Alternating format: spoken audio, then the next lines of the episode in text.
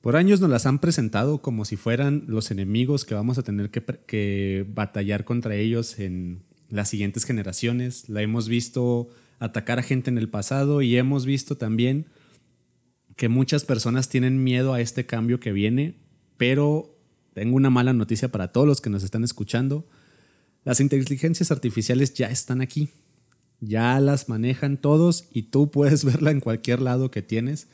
Y como lo comentaba en el capítulo pasado, hay cosas a las que no podemos luchar y que a lo mejor podemos dar como un tipo de resistencia, pero siento como que en este caso va a ser muy inútil y creo que, bueno, a salvo de que alguien más diga algo lo contrario. Por eso esta vez traje a un experto a hablar sobre inteligencias artificiales y yo voy a decir lo que pienso en cuanto a la creatividad. Bienvenidos al episodio 10 de Creative y estos son las inteligencias artificiales y el terror que nos causan.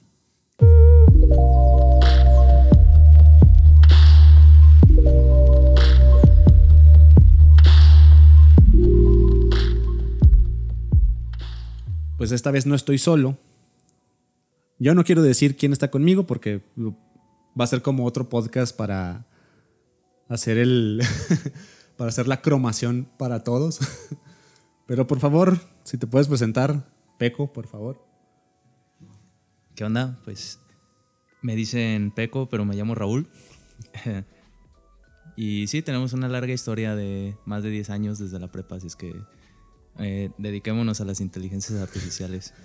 Sí, no, para no entrar en muchos datos, pues él es mi mejor amigo desde hace más de 10 años. Y muchos van a decir, ah, no, lo invitó porque es su mejor amigo Nel, güey. Este es porque yo sé que es una persona inteligente y porque hemos tenido muchos debates en muchas áreas y en muchos lugares eh, acerca de muchos temas. Y sé que él siempre tiene un, pensamiento muy distinto al mío y que puede a veces cambiarme mi perspectiva, pero bueno. Esta vez vamos a hablar de inteligencias artificiales. Si quieres decirnos a qué te dedicas, cuál es tu, tu rol. Porque, bueno, yo sé que a lo mejor ustedes conocen a mucha gente que le tiene miedo a la tecnología 5G. Aquí ya tienen a quién culpar. Sí, pues mi rol en la sociedad y de lo que gano el pan de cada día eh, es trabajando con las redes celulares y con los dispositivos que se conectan a ellas. Eh, soy un tester, hago las pruebas y defino si existe algún problema o algún, algún punto, algún riesgo que tenga que tener en cuenta quien va a vender el dispositivo para informárselo al usuario final eh, o que simplemente pues sepan que es un riesgo de mercado.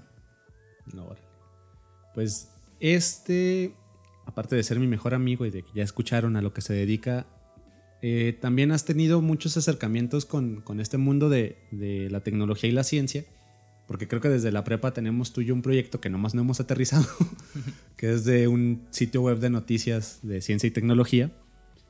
Pero ese es un tema aparte, de hecho al ratito vamos a estar en un stream, no sé si si, si lo vamos a llevar o... Sí, yo creo que sí lo vamos a hacer. Bueno, sí, esto ya habrá salido después, eh, ya habremos llevado ese stream, si los quieren buscar, busquen la página de Conciencia y Cosmos, donde a veces colaboro, a veces hacía cosas. Pero bueno, ya dejémonos de trivialidades y entremos de lleno al tema. Eh, nos vamos a morir todos, gracias por escucharnos, bye. fin. No, eh, ¿tú qué piensas, güey? O sea, hay muchas cosas que, que yo, por ejemplo, hablaba en el capítulo pasado, de que hay muchos procesos que se han, se han estado haciendo más eficientes con todo este tipo de inteligencias o con todo este tipo de algoritmos para facilitarles el trabajo a muchas personas, pero al mismo tiempo le ha estado quitando trabajos a otros cientos de personas. Hablemos, por ejemplo, así entrando de lleno a, lo que está haciendo Amazon con los robots que, reparten solas las cosas, que ya tienen un, cierto tipo de, algoritmo que es como de que, ah, ya sé que tal paquete que necesito enviar está en el pasillo Z, en la, ¿cómo se llama? En la columna J. Van, lo levantan, se van y ya ese es un trabajo que le quitó a una persona. O sea, tú, por ejemplo, te dedicas al, asunto de testear redes y de, todo este tipo de, comunicación actual, ¿tú crees que en un futuro a ti te van a quitar la chamba las inteligencias artificiales o los robots, por así decirlo? Yo creo que las inteligencias artificiales generan un cambio en las dinámicas y entonces ciertas chambas desaparecen, pero y muchas personas en algún momento podrían quedarse sin trabajo. Pero eso no significa que se vayan a desaparecer esos trabajos porque las inteligencias artificiales no sustituyen todo lo que hacen los humanos.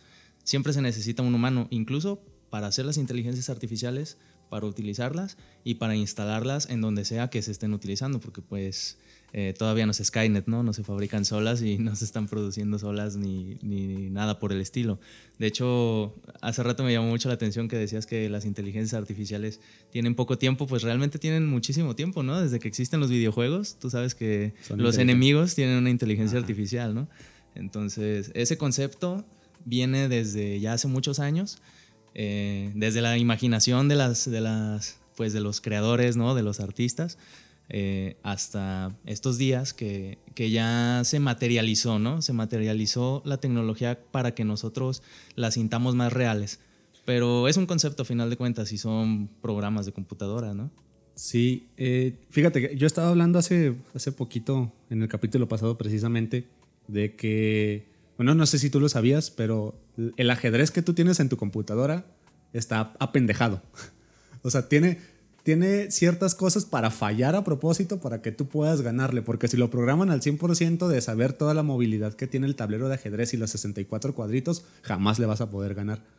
Entonces, eh, ese es un dato que a mí cuando yo lo escuché me voló la cabeza y dije, no mames, o sea, siempre hemos estado jugando con un handicap que tiene la computadora, porque es una inteligencia muy cabrona, y es, un, es una pendejada, o sea, aprenderse los movimientos completos que hace un, un tablero de ajedrez y que tienen cada pieza, que ya sea el el caballito o la torre. Es una pendejada, pero por ejemplo, a mí me hace pensar que, ah, por ejemplo, a ti aprender a jugar ajedrez te puede llevar años y esta madre en una programación de cinco horas ya lo aprendió y ya nunca le vas a poder ganar. Pensando o teniendo eso en mente, hablando también de lo que decías hace rato, de que siempre va a necesitar obra humana o, eh, eh, mano de obra humana, también me lleva a pensar de que hay dos tipos de... O sea, lo escuché ese, este concepto que también me medio voló la cabeza, que hay dos tipos de inteligencias artificiales, que es la, la, suave, que es la que todo mundo usa, que es por ejemplo lo que hace Google cuando estás haciendo un buscador, todo este tipo de cosas, y la dura, que la dura todavía no se logra, porque la dura es la que ya se va a dar cuenta que ella misma es, es ella, o sea, que existe. eso pensamos que podría pasar, pero creo que se refieren más bien a que es una inteligencia que es más independiente tanto en su hardware como en su software. Eh, siento que a eso va una inteligencia artificial dura, ¿no? Que sería, eh, hay otra división que he escuchado que es si las inteligencias artificiales están confinadas o, están abiertas, ¿no? De alguna manera. ¿Abiertas a qué? Pues yo diría que al Internet, ¿no? A la comunicación, a toda la información y a los sistemas en sí, ¿no? Una inteligencia artificial podría aprender a hackear sistemas. Ese es un miedo que todos tendríamos, ¿no? Skynet. Eh, pero la mayoría de las inteligencias artificiales realmente eh, están confinadas a un, a un espacio virtual, a un uso en específico y a una función. Como tú decías, la del ajedrez. Este, es una inteligencia que, que sí está, le mochan, o sea, la hacen que se equivoque para que tú puedas ganarle, mientras que no cometa ciertos errores garrafales, ¿no? Eh, pero sí podría ser, es posible que esa, ese mismo programita, si le quitas todas esas restricciones, te gane y le gane a la mayoría de los humanos de este mundo, ¿no? Y eso no significa que, que esa inteligencia artificial sea tan lista como para dominar al mundo, ¿sabes? O de que si la conectas al internet, pues sola va a ser, eh, sola, va, sola va a poder aprender a, a craquear un programa, eh, a robarte información o lo que sea, ¿no? Realmente las inteligencias artificiales son tan listas como lo son sus programadores y los algoritmos que ellos generan. Entonces, ellas siguen siendo muy dependientes de nosotros. Hay un concepto que se llama Machine Learning. Eh, de hecho, no, sé si es un concepto o, se puede llamar ya un modelo computacional. Creo que sí es un modelo computacional. Eh, en, donde tú, en donde tú le enseñas a la, a la computadora, a tu programa, a que se enseñe solo a encontrar las respuestas correctas, que es básicamente lo que hoy en día eh, llamamos ya inteligencia artificial, ¿no? Pero es un, eh, es un método eh, que se llama Machine Learning. Eso junto con una computadora lo suficientemente poderosa ya un celular es suficiente. Y junto con varias funciones que impacten al usuario ya las podemos llamar una inteligencia artificial. no, lo, no, lo, había pensado de esa manera porque, digo, o sea, estamos tan acostumbrados a este tipo de tecnologías que ya tenemos en la mano, que no nos damos cuenta que ya son parte de este miedo que siempre le tuvimos a, a los robots o a las inteligencias artificiales, que vienen desde hace pues vienen desde hace un chingo y es miedo a lo desconocido, es miedo a lo que no controlamos porque no sabemos cómo funciona. Creo que lo hemos visto más acentuado, por ejemplo, en, este tipo de, en, esta época, en la pandemia. Como no sabemos cómo funciona un virus, no sabemos cómo, cómo contrarrestarlo y, todo el mundo dice, ay, pues con agua y con jabón y ya hagan su vacuna porque es bien fácil. Realmente estamos hablando desde una ignorancia total porque no sabemos qué es. Ahora, eh, hay una, una situación que, que siento que, que, se está viviendo actualmente con, con, el proceso tecnológico que tiene la humanidad, que siento como que les da miedo a la, a la, gran mayoría por no saber de qué se trata, cuando en realidad todos los días, y como lo decías hace rato, hemos estado viviendo con este tipo de tecnologías desde hace un chingo, o sea, desde que tú jugabas solitario en el, en el Windows eh, XP o no me acuerdo cuál fue el primer Windows que... Desde Pong. Desde ese juego es una pequeña inteligencia artificial, ¿no? Que te trata de ganar con la pelotita. sí, sí, es, un, es, un, es un programa interesante que incluso es una práctica en las universidades, ¿no? Haz tu juego de Pong. Eh, aprendes el concepto realmente y es escalarlo para llegar a, eh, a, lo que hoy vemos, es solamente escalarlo a más funciones, eh, más memoria, eh, entrenarlo con otras otro concepto que quería mencionar que se llaman redes neuronales. Eh, redes neuronales más machine learning te hacen una computadora que se puede enseñar sola. Pero eso, eso suena, suena, pues, suena poderoso, ¿no? Suena tenebroso. suena a que me da miedo. A que estamos en octubre y me va a dar miedo. Sí, y eso pasa siempre. Eso está. Ahorita hay computadoras, muchas supercomputadoras, me imagino yo, están trabajando en ese tipo de procesos, ¿no? Que es eh, entrenar un algoritmo. Cuando tú ya tienes una inteligencia artificial eh, que juega ajedrez, e, esa inteligencia artificial no se va a hacer más lista jugando. Ni y, lo, y lo que se hace más tonta es porque el programador le dijo, en estos casos falla, ¿no?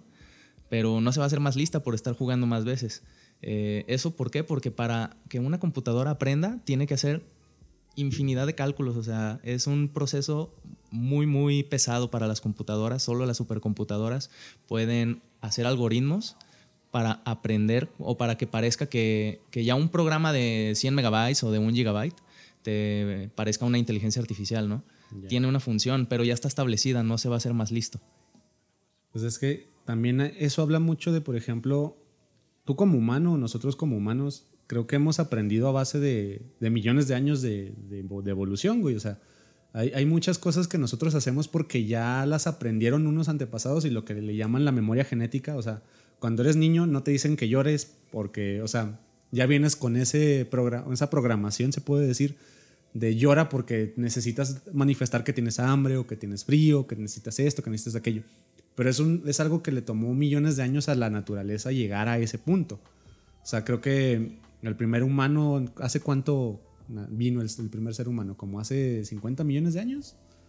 Pues sí, podrías decir, o también... O sea, hablando, hablando, por ejemplo, del... 10 millones de años ya el humano moderno, ¿no? El, el, primer homínido, o sea, el primer homínido que, que, que hay un... Hay un... El, como digamos Lucy. Creo que ya no es Lucy, ya no es el más antiguo que conocemos, creo que más. Creo que era como el paradigma en aquel entonces que Lucy era como el... Límite, o la división. Lo más viejo, ajá, entre el chango y el, y el primer humano que se paró.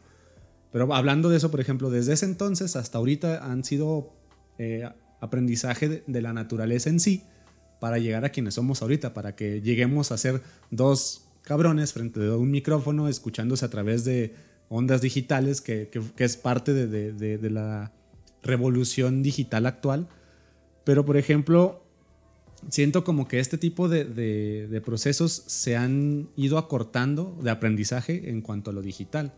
Me refiero de que a lo que tú decías hace rato, de que, por ejemplo, eh, programas a una inteligencia artificial, ya sea eh, para aprender este tipo de, patrones que tiene el juego o que tiene no sé, un comportamiento matemático para que pueda resolverlo. Porque al final de cuentas, para eso sirve una inteligencia artificial, para resolver ciertos problemas, ciertas ecuaciones, ciertas este, no sé cómo se llaman, eh, programaciones para que las resuelva sola. Entonces programamos estas inteligencias artificiales para que puedan eh, hacer una, un, por ejemplo, Alexa, güey. Hablando de, este tipo de cosas que es un, proto inteligencia artificial que es como de Alexa, este, o Google Assistant, o como cualquier todo este tipo de, asistentes digitales, que es como de, oye, güey, eh, recuérdame mañana despertarme a las 8 de la mañana. Y ya, se programó y ya estás. Eh, no, ya, ya, ya puedes confiar totalmente en esta madre y ya puedes como despertarte el otro día a las 8 porque ya va a sonar porque Alexa le dijiste que sonara a las 8, güey. Pero por ejemplo, eh, a un niño no le puedes decir mañana despiértame a las 8 porque no sabe qué tienes que hacer mañana a las 8. A la inteligencia artificial le vales verga, güey. O sea, la inteligencia artificial es como de él me lo está mandando porque estoy programada para hacer esto. Un niño o un ser humano se le puede olvidar, puede tener otros pendientes, puede tener mil cosas en la cabeza y no va a ser tan eficiente y va a tener como por ejemplo otro tipo de procesos para llegar a hacer la misma acción. Y hablando, hablando precisamente de esto, es de que hay un, un momento en donde la inteligencia artificial se vuelve más, más eficaz que un ser humano. Sí, hay ciertas, ciertas tareas para las que una inteligencia artificial, eh, pues sí, sí resulta más eficiente que un humano, ¿no? Simplemente la calculadora, ¿no? Prefieres, prefieres hacer el, la multiplicación, ¿no? Las sumas o las divisiones, obviamente, ¿no? Nadie se pone a hacer divisiones a mano ya. Porque sí, las, las computadoras pues pueden parecer muy inteligentes cuando, cuando ya, porque ya están programadas y porque trabajan a un nivel muy básico y muy simple, pero muy, muy rápido trabajan con unos y ceros, ¿no? Su lenguaje es de dos palabras, ¿no? Y con eso, con eso generan todo. Pero pues lo que, la diferencia es que ellas trabajan en otra dimensión temporal. Los procesadores trabajan a, gigahertz, que son, son, son miles de millones, me parece, de, de preguntas que tú le puedes hacer a un procesador para que te diga sí o no por segundo. Esa es la velocidad. Entonces tú te pones a hacer sumas a, mano, ¿no? Sumar 100 números, pues te vas a tardar medio segundo en cada una de las sumitas, ¿no? Dos más dos más tres más. Y la computadora pues eso lo hace en una fracción de segundo, ¿no? Porque ella ese tipo de, ese tipo de preguntas las tiene muy fáciles de responder en fracciones de segundo. Entonces parece que ellas son más inteligentes que nosotros, pero tienen las limitaciones, ¿no? Nosotros tenemos... Eh, cognición. No, no me acuerdo de dónde viene, no me acuerdo cómo es la palabra griega, pero es es cognito, algo así, que es básicamente eso, ¿no? La, nuestra capacidad de, de pensar, no es lo, esa característica que nos hace ser inteligentes o hacernos llamar inteligentes. Eso es algo que no tienen las computadoras y que hasta el momento no hemos podido programar. es que también eh, eh, entra otra, otro problema que, por ejemplo, no hemos podido entender qué es exactamente nuestra conciencia, güey. No hemos podido entrar, eh, descifrar para nosotros, porque, por ejemplo, en, la ciencia ficción se ve muy bonito como de que, ah, descargas todo tu pensamiento, todo tu cerebro lo descargas en un, en un disco duro y ya ese eres tú, tu nuevo tú. Y eso se ve bonito en la ciencia ficción.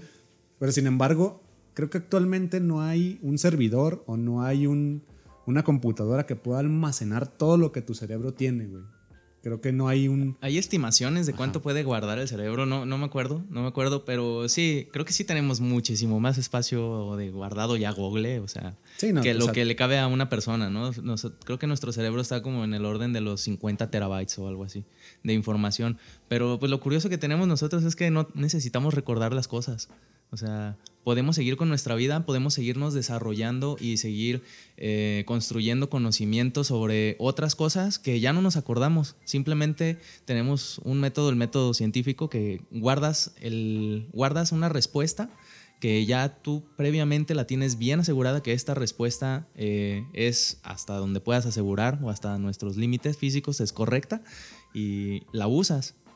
Y, ya después se te puede olvidar cómo llegaste a ella, ya no necesitas tener en tu cerebro toda la información de cómo llegué a esta conclusión como Einstein con la relatividad, ¿no? Todo el mundo la usa, pero nadie realmente entiende cómo Einstein llegó ahí.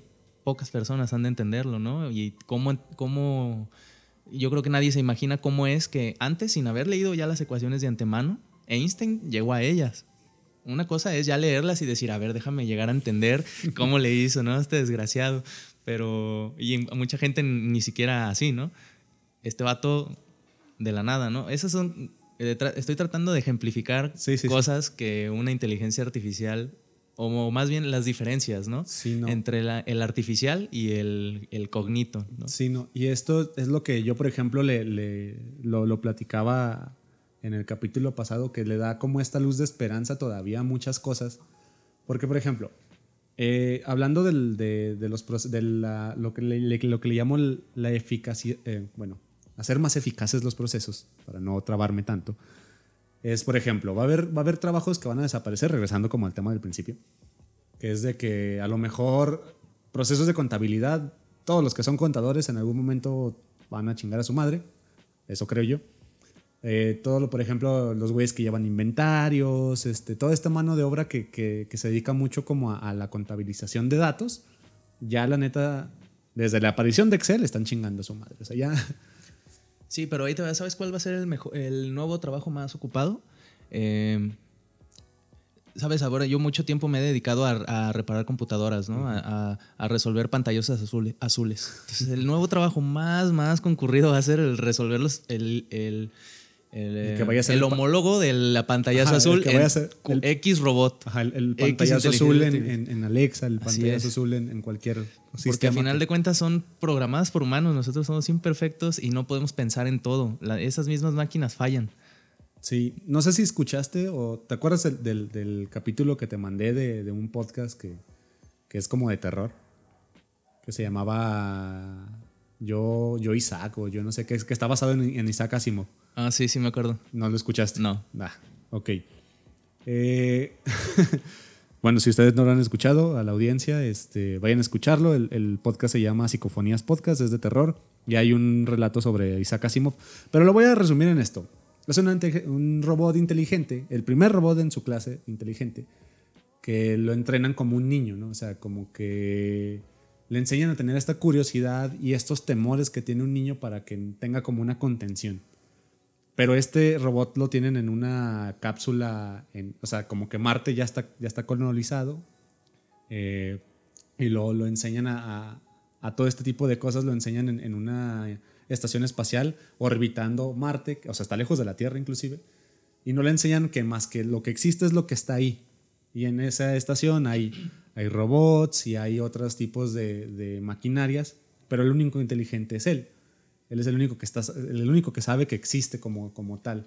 Que digo, en, en, la realidad estamos muy lejos todavía de eso. Pero a lo que quiero llegar con esto es de que le enseñan a tener temor, le enseñan cosas humanas. Le enseñan a tener como, como miedo o como respeto a ciertas cosas.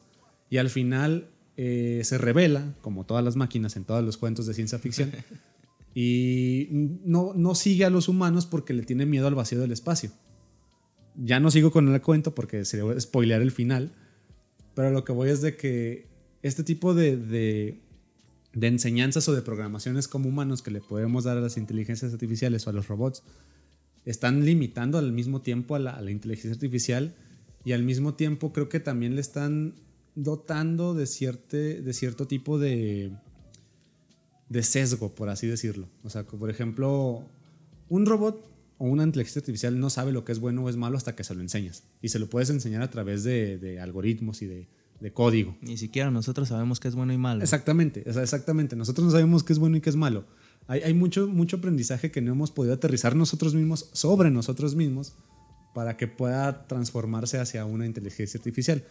Lo que va a pasar es de que, o sea, mucha gente, eh, entre ellos muchos científicos, dicen que hay que tener mucho cuidado con este tipo de inteligencias y de cómo las vamos a estar liberando, porque pueden llegar a tener procesos, otra vez lo que decía hace rato, más rápidos, entender cosas más rápida que lo que nosotros mismos hemos entendido y no hemos terminado de entender.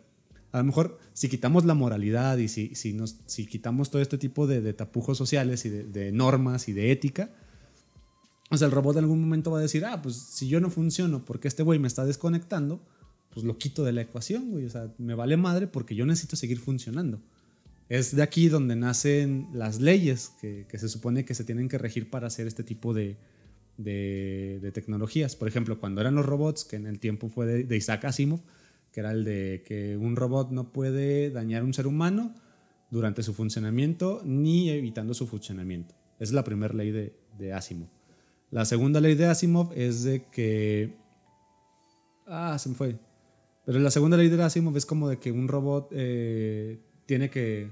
¿Tú sí te acuerdas cuáles son? No me acuerdo, pero yo me imagino, o más o menos sé que tiene que obedecer a los humanos. No sé si es la segunda, pero sé que hay una que dice que tiene que obedecer a los humanos. Mira, tenemos tecnología, hay que usarla. Usatla. Leyes de Asimov, aquí están.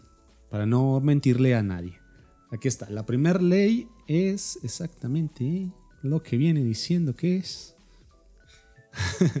un robot no puede herir a un ser humano ni por inacción y, ni permitir que sea herido. Esa es la primera ley de la robótica.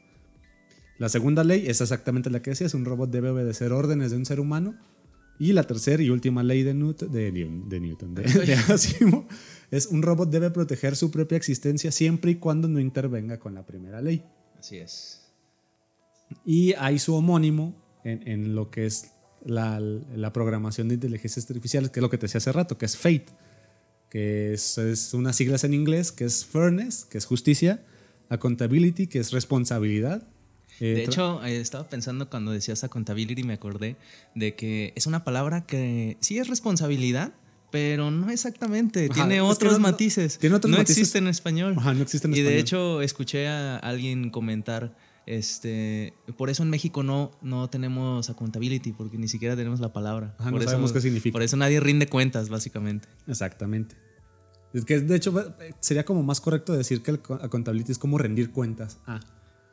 Sí, rendir cuentas eh, y además em, eh, tiene, como un, tiene como un tinte mm, de responsabilidad. O sea, no, no solo es como dar, rendir cuentas, sino además eh, pues de que de que sí sea, de que tus cuentas den, ¿no? Como así lo siento yo de que el, en Estados Unidos cuando la, cuando se expresan con accountability a eso se a eso se, se, refieren. Sí, eh, fíjate, esa es otra cosa que también no podríamos traducir hacia, hacia una inteligencia artificial, o sea, como por ejemplo las diferentes matices del lenguaje que para nosotros hay ciertas cosas que existen pero no tienen un nombre y para otras, otros lenguajes sí tienen. Pero finalmente pues, la inteligencia artificial es un lenguaje. Se, se, programa a través de un código, que es un lenguaje nuevo, que va a tener sus mismos... Que yo siento que también es un arte completo, hablando de un, un, tópico aparte, que siento que es un arte aparte, que es como programar, güey. O sea, programar es un arte porque tienes que aprenderlo, tienes que saberlo y tienes que hacer un cierto... Creo que tú también has programado en ciertos Sí, de hecho, últimamente he tenido más que, programar. Y, sí, es, es, muy interesante y es una forma de, de ver las cosas de, y de pensar. Porque tienes que pensar, como te decía hace rato, ¿no? Las computadoras piensan en dos números. Y aunque tú realmente... Hay programadores que sí programan en unos y ceros hay programadores que trabajan con, ya con palabras completas, por decirlo así. Básicamente son palabras en inglés que le dices, oye, eh, toma esta imagen y ponle este filtro, ¿no? Básicamente. True, igual a no sé qué. Ajá, y hazlo 10 veces y ya.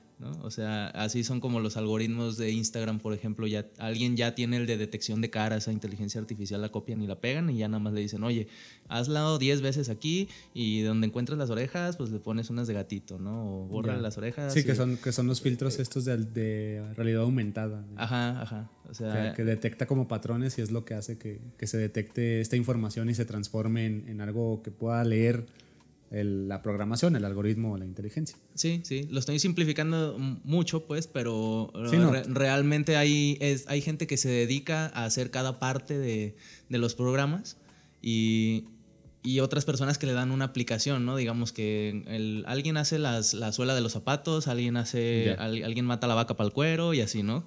En, ese, en ese sentido, así son todos los programas, ¿no? Todo lo que ves, todas las aplicaciones, no las hizo las mismas 100 personas, ¿no? Trae un montón de cosas detrás de la, mitad del mundo, ¿no? sí, y, siento como que este tipo de construcciones que, que se hacen en cuanto a tecnología eh, también han avanzado demasiado rápido. Ya en, o hablamos así como, por ejemplo, de, de, de, lo que fue la revolución industrial, que fue como el empezar a usar máquinas para hacer procesos que como cosechar, como que córtate el pastito, de que haces esto, de que armas y armas y lo que quieras. Pero era lo que una vez platicaba también con un amigo, que en los últimos 100 años hemos avanzado más que en los últimos 10 siglos, güey, por así decirlo. Sí. Este, hemos tenido más avances y hemos tenido también más problemas en, en cuanto a eso. Pero lo que voy es de que... Pues porque somos más. Sí, sí, sí. Somos víctimas de nuestro propio Ajá, somos, y somos víctimas de nuestro propio progreso. No sé si te has fijado que, por ejemplo, pues regresando al mismo, o sea, siempre ha existido como este, esta situación del miedo al cambio, el miedo al progreso, porque inclusive cuando empezaron como los cables eléctricos y a, a ver electricidad así por cable, la gente también pensaba que esto era del diablo y que era como algo que, que, iba a llegar a dañar la sociedad. Sí, incluso recuerdo que se, acuérdate cómo se utilizó hasta políticamente, por así decirlo, de que la, la, la electricidad de Edison, la, la corriente directa eh, no mataba y la corriente de, de, Tesla, era, peligrosa, ¿no? Y que hasta hicieron una silla eléctrica, ¿no? Cuando ambas pueden matar, pero no, o sea, no porque algo se puede usar para matar, eh, quiere decir que pues nomás para eso sirva, ¿no? Es como, como si dijeras, el, el, el, tanque de gas, pues me va a matar, ¿no? Porque me puede quemar. Pues no, manches luces para comer, para pues cocinar tu comida, ¿no? Exactamente. Pero son, son límites que alguien puso. O sea, es lo mismo con todas las tecnologías. Exactamente. A todo mundo se le gusta imaginarse el, el, caso más grave, ¿no? La distopia, ¿no? De que va a causar el avance. Hay un, este, y esto va a sonar totalmente que, que me lo copié de, de, Roberto Martínez, pero no, yo también llevo rato pensando como en el, en el asunto este de, de lo que es la... Ah, se me fue el nombre de, de, esta corriente filosófica, el estoicismo. No sé si ubicas cuál es esa corriente filosófica. Sí, hace poco leí el Wikipedia, pero la ventaja es que ya no me El estoicismo es, es, esto de, de, aprender a controlar ciertas cosas que tú sabes que no puedes y ciertas cosas que sí puedes. Y dentro de ese este, plan, de, de, esa filosofía estoica, hay un, un término que es como planificar un malorum, que es como piensa en lo peor que puede suceder. Este, y si vale la pena lo que vas a hacer, este, hazlo. O sea, por ejemplo, yo viniendo aquí a tu casa a grabar el, el podcast, que por cierto es la primer podcast presencial que tengo, este, pensé como, por ejemplo, ¿qué es lo peor que puede suceder? Actualmente lo peor que puede suceder es como de que alguien choque cuando venía en el, en el Didi. Porque ya ni siquiera... Pensé que ibas a decir que me dé el COVID. No, es que, por ejemplo, ya tengo como el, precedente de, sé cómo te cuidas tú, sé cómo se cuida Fabián, sé cómo se cuida Chelly, entonces no tengo ningún problema con venir, porque ya sé cómo es cada quien. Yo bien podría estar en idiotas Ah, no, sí, ya sé, pero por ejemplo, no, no eres el güey que sale a, a, a todos lados sin, sin cubrebocas y cosas así no, chido. Ahí nos ofrecieron alitas, pero dijimos que no. Yo soy vegetariano. Y yo, porque no tengo dinero. Me comí unos tacos de barbacoa. pero a lo que iba con esto es de que, o sea, hay cosas que, que, que, siempre pensamos a mal. O sea, hablando de, de, esta vertiente del estoicismo, que es pensar en lo peor, creo que hay mucha gente que, que lo hace sin, sin tener esta corriente filosófica, pero siempre piensa lo peor, o sea, como qué es lo peor que puede pasar si llegan las torres 5G, como no conocemos qué hacen, vamos como a cosas que nos resultan lógicas, a reconocer patrones. Que a lo mejor reconocer patrones no es lo mejor que podemos hacer, porque son patrones bien pendejos. Es que yo pienso que hay muchos jokers en este mundo que les gusta ver el mundo arder. Ya. Y, y no solo a veces no solo es que no sepan que lo que piensa, que piensan está incorrecto, porque muchos toman una base científica. Yo he notado pues que todo lo del 5G se basa en una base científica, ¿no? O sea, dicen, no, lo de las ondas son frecuencias nuevas que no se usaban antes. Todo eso es cierto, pero eso no quiere decir que sean dañinas, ¿no? O sea, no porque sea algo que no se había usado antes en, para que te llegara a tu celular o para que tú lo decodificaras con tu celular, porque de, que esas frecuencias te están llegando, siempre te están llegando. Eh, bueno, deja aclarar eso, ¿no? Sí, sí, Todas las frecuencias que se utilizan para los satélites, para el 4G, para el 3G, para el 2G, el del Wi-Fi, el del Bluetooth, son más o menos las mismas frecuencias. Están en el mismo ámbito, del, en la misma área del espectro radioeléctrico que le dicen el de radio. Eh, y todas nos están atravesando todas esas frecuencias ahorita al mismo tiempo, porque los, usan para los satélites, ¿no? Y un satélite manda radiación, o sea, manda señales a un área del, del, planeta, ¿no? A un pedazo de país. Así que ve por tu tía paranoica que cree que el 5G nos va a chingar para que escuche esto, porque... Solo es un cambio de uso, fue una democratización de ese espectro radioeléctrico. Ahora está disponible para que nosotros lo podamos usar en nuestros dispositivos que traemos en la mano, en la laptop, en la tele, en lo que quieras, ¿no? Hasta en tu refri, van a ver. Sí, no. Ya a lo que voy con, con este tipo de, de, situaciones de que pensamos como a, a lo peor o pensamos como del... Sí, eh, me, me, hace mucho sentido esto de que son como bases científicas porque hay un, hay un documental precisamente en Netflix, no sé si lo has visto, que habla sobre el terraplanismo que se llama eh, como plano como un encefalograma. No me acuerdo cómo estaba el nombre de, de, del documental, pero habla sobre todo este tipo de, de personas que creen en, en la Tierra plana. Eh, y ahí mismo expresa, hay un científico que entrevistan y dicen, es que yo me siento mal porque toda la gente que cree en la Tierra plana tiene fundamentos científicos mal encaminados. O sea, son científicos en potencia que podrían, si, si fueran bien encaminados, tendrían un potencial enorme, pero alguien no los ayudó o alguien no les resolvió o no entendieron bien un concepto y decidieron irse o, o decantaron por una situación que suena totalmente loca y a veces estúpida, pero que les hace sentido de acuerdo a lo que ellos investigaron de acuerdo a lo que ellos creen que está incompleto, tiene algún error, ¿no? Yo uh -huh. siempre encuentro las, o trato de identificar las fake news escuchando los, los pilares, ¿no? Digamos, los, ¿qué está diciendo esta persona? ¿Quién es? ¿Cuándo lo dijo?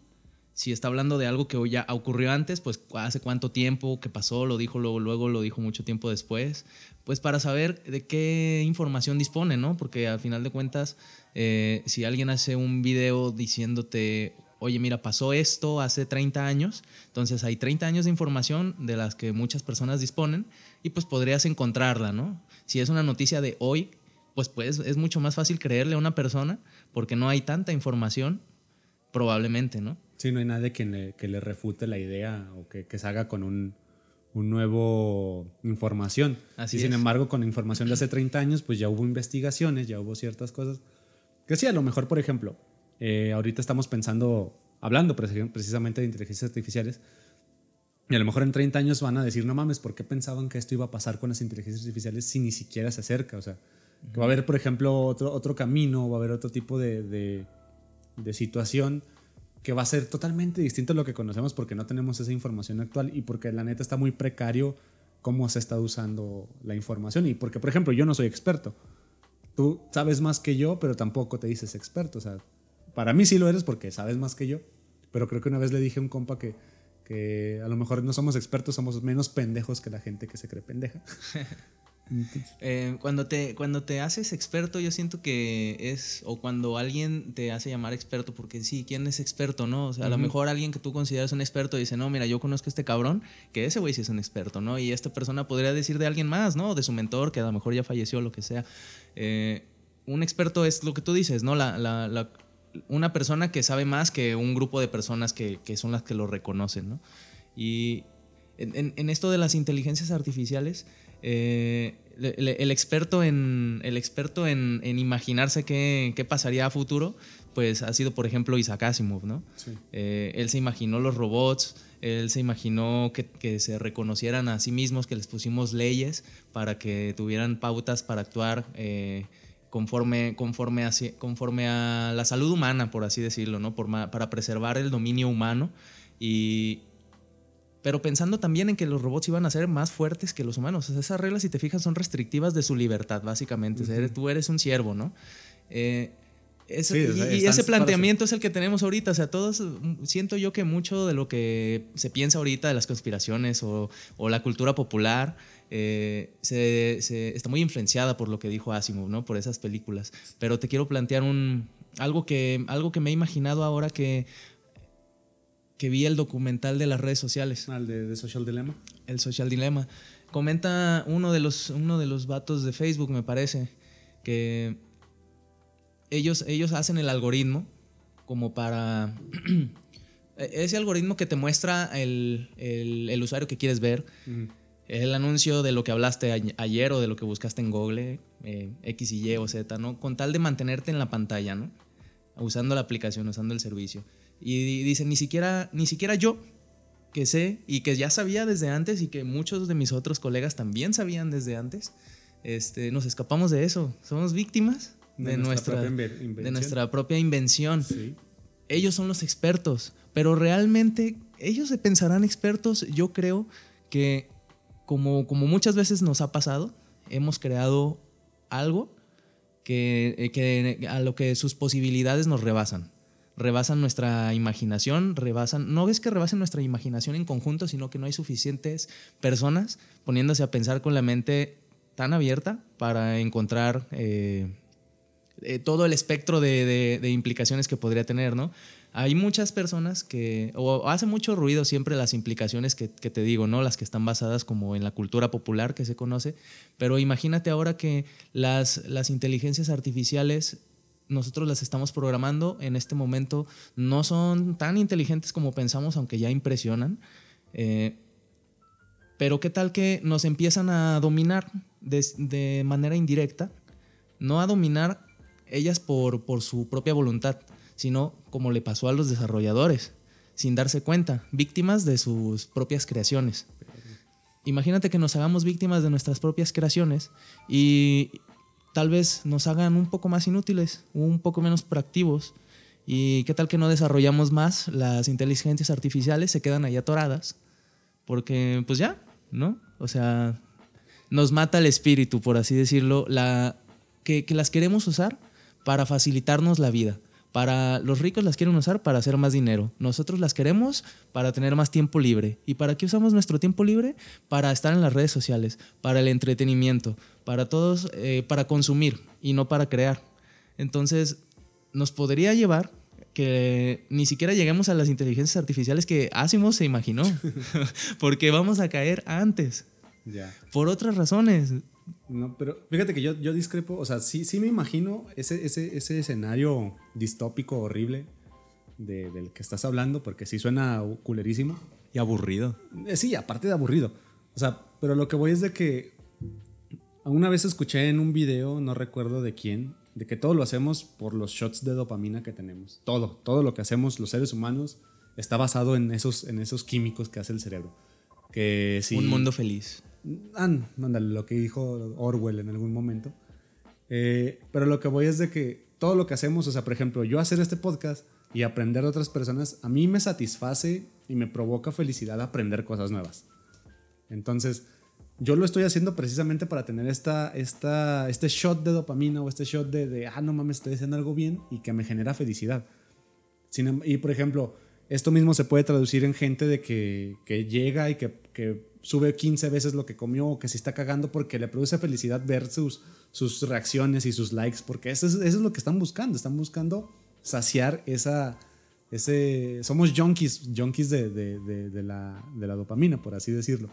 Sí, nos estamos haciendo adictos y dependientes, ¿no? Porque la tenemos tan fácil conseguir. Sí, sí, sí, o sea, antes, por ejemplo, creo que lo platicaba yo en el capítulo de las redes sociales, que para muchas personas en, en varios estudios, era más fácil, este, o sea, que comparaban, por ejemplo, de que eran felices cuando tenían sexo y cuando dormían.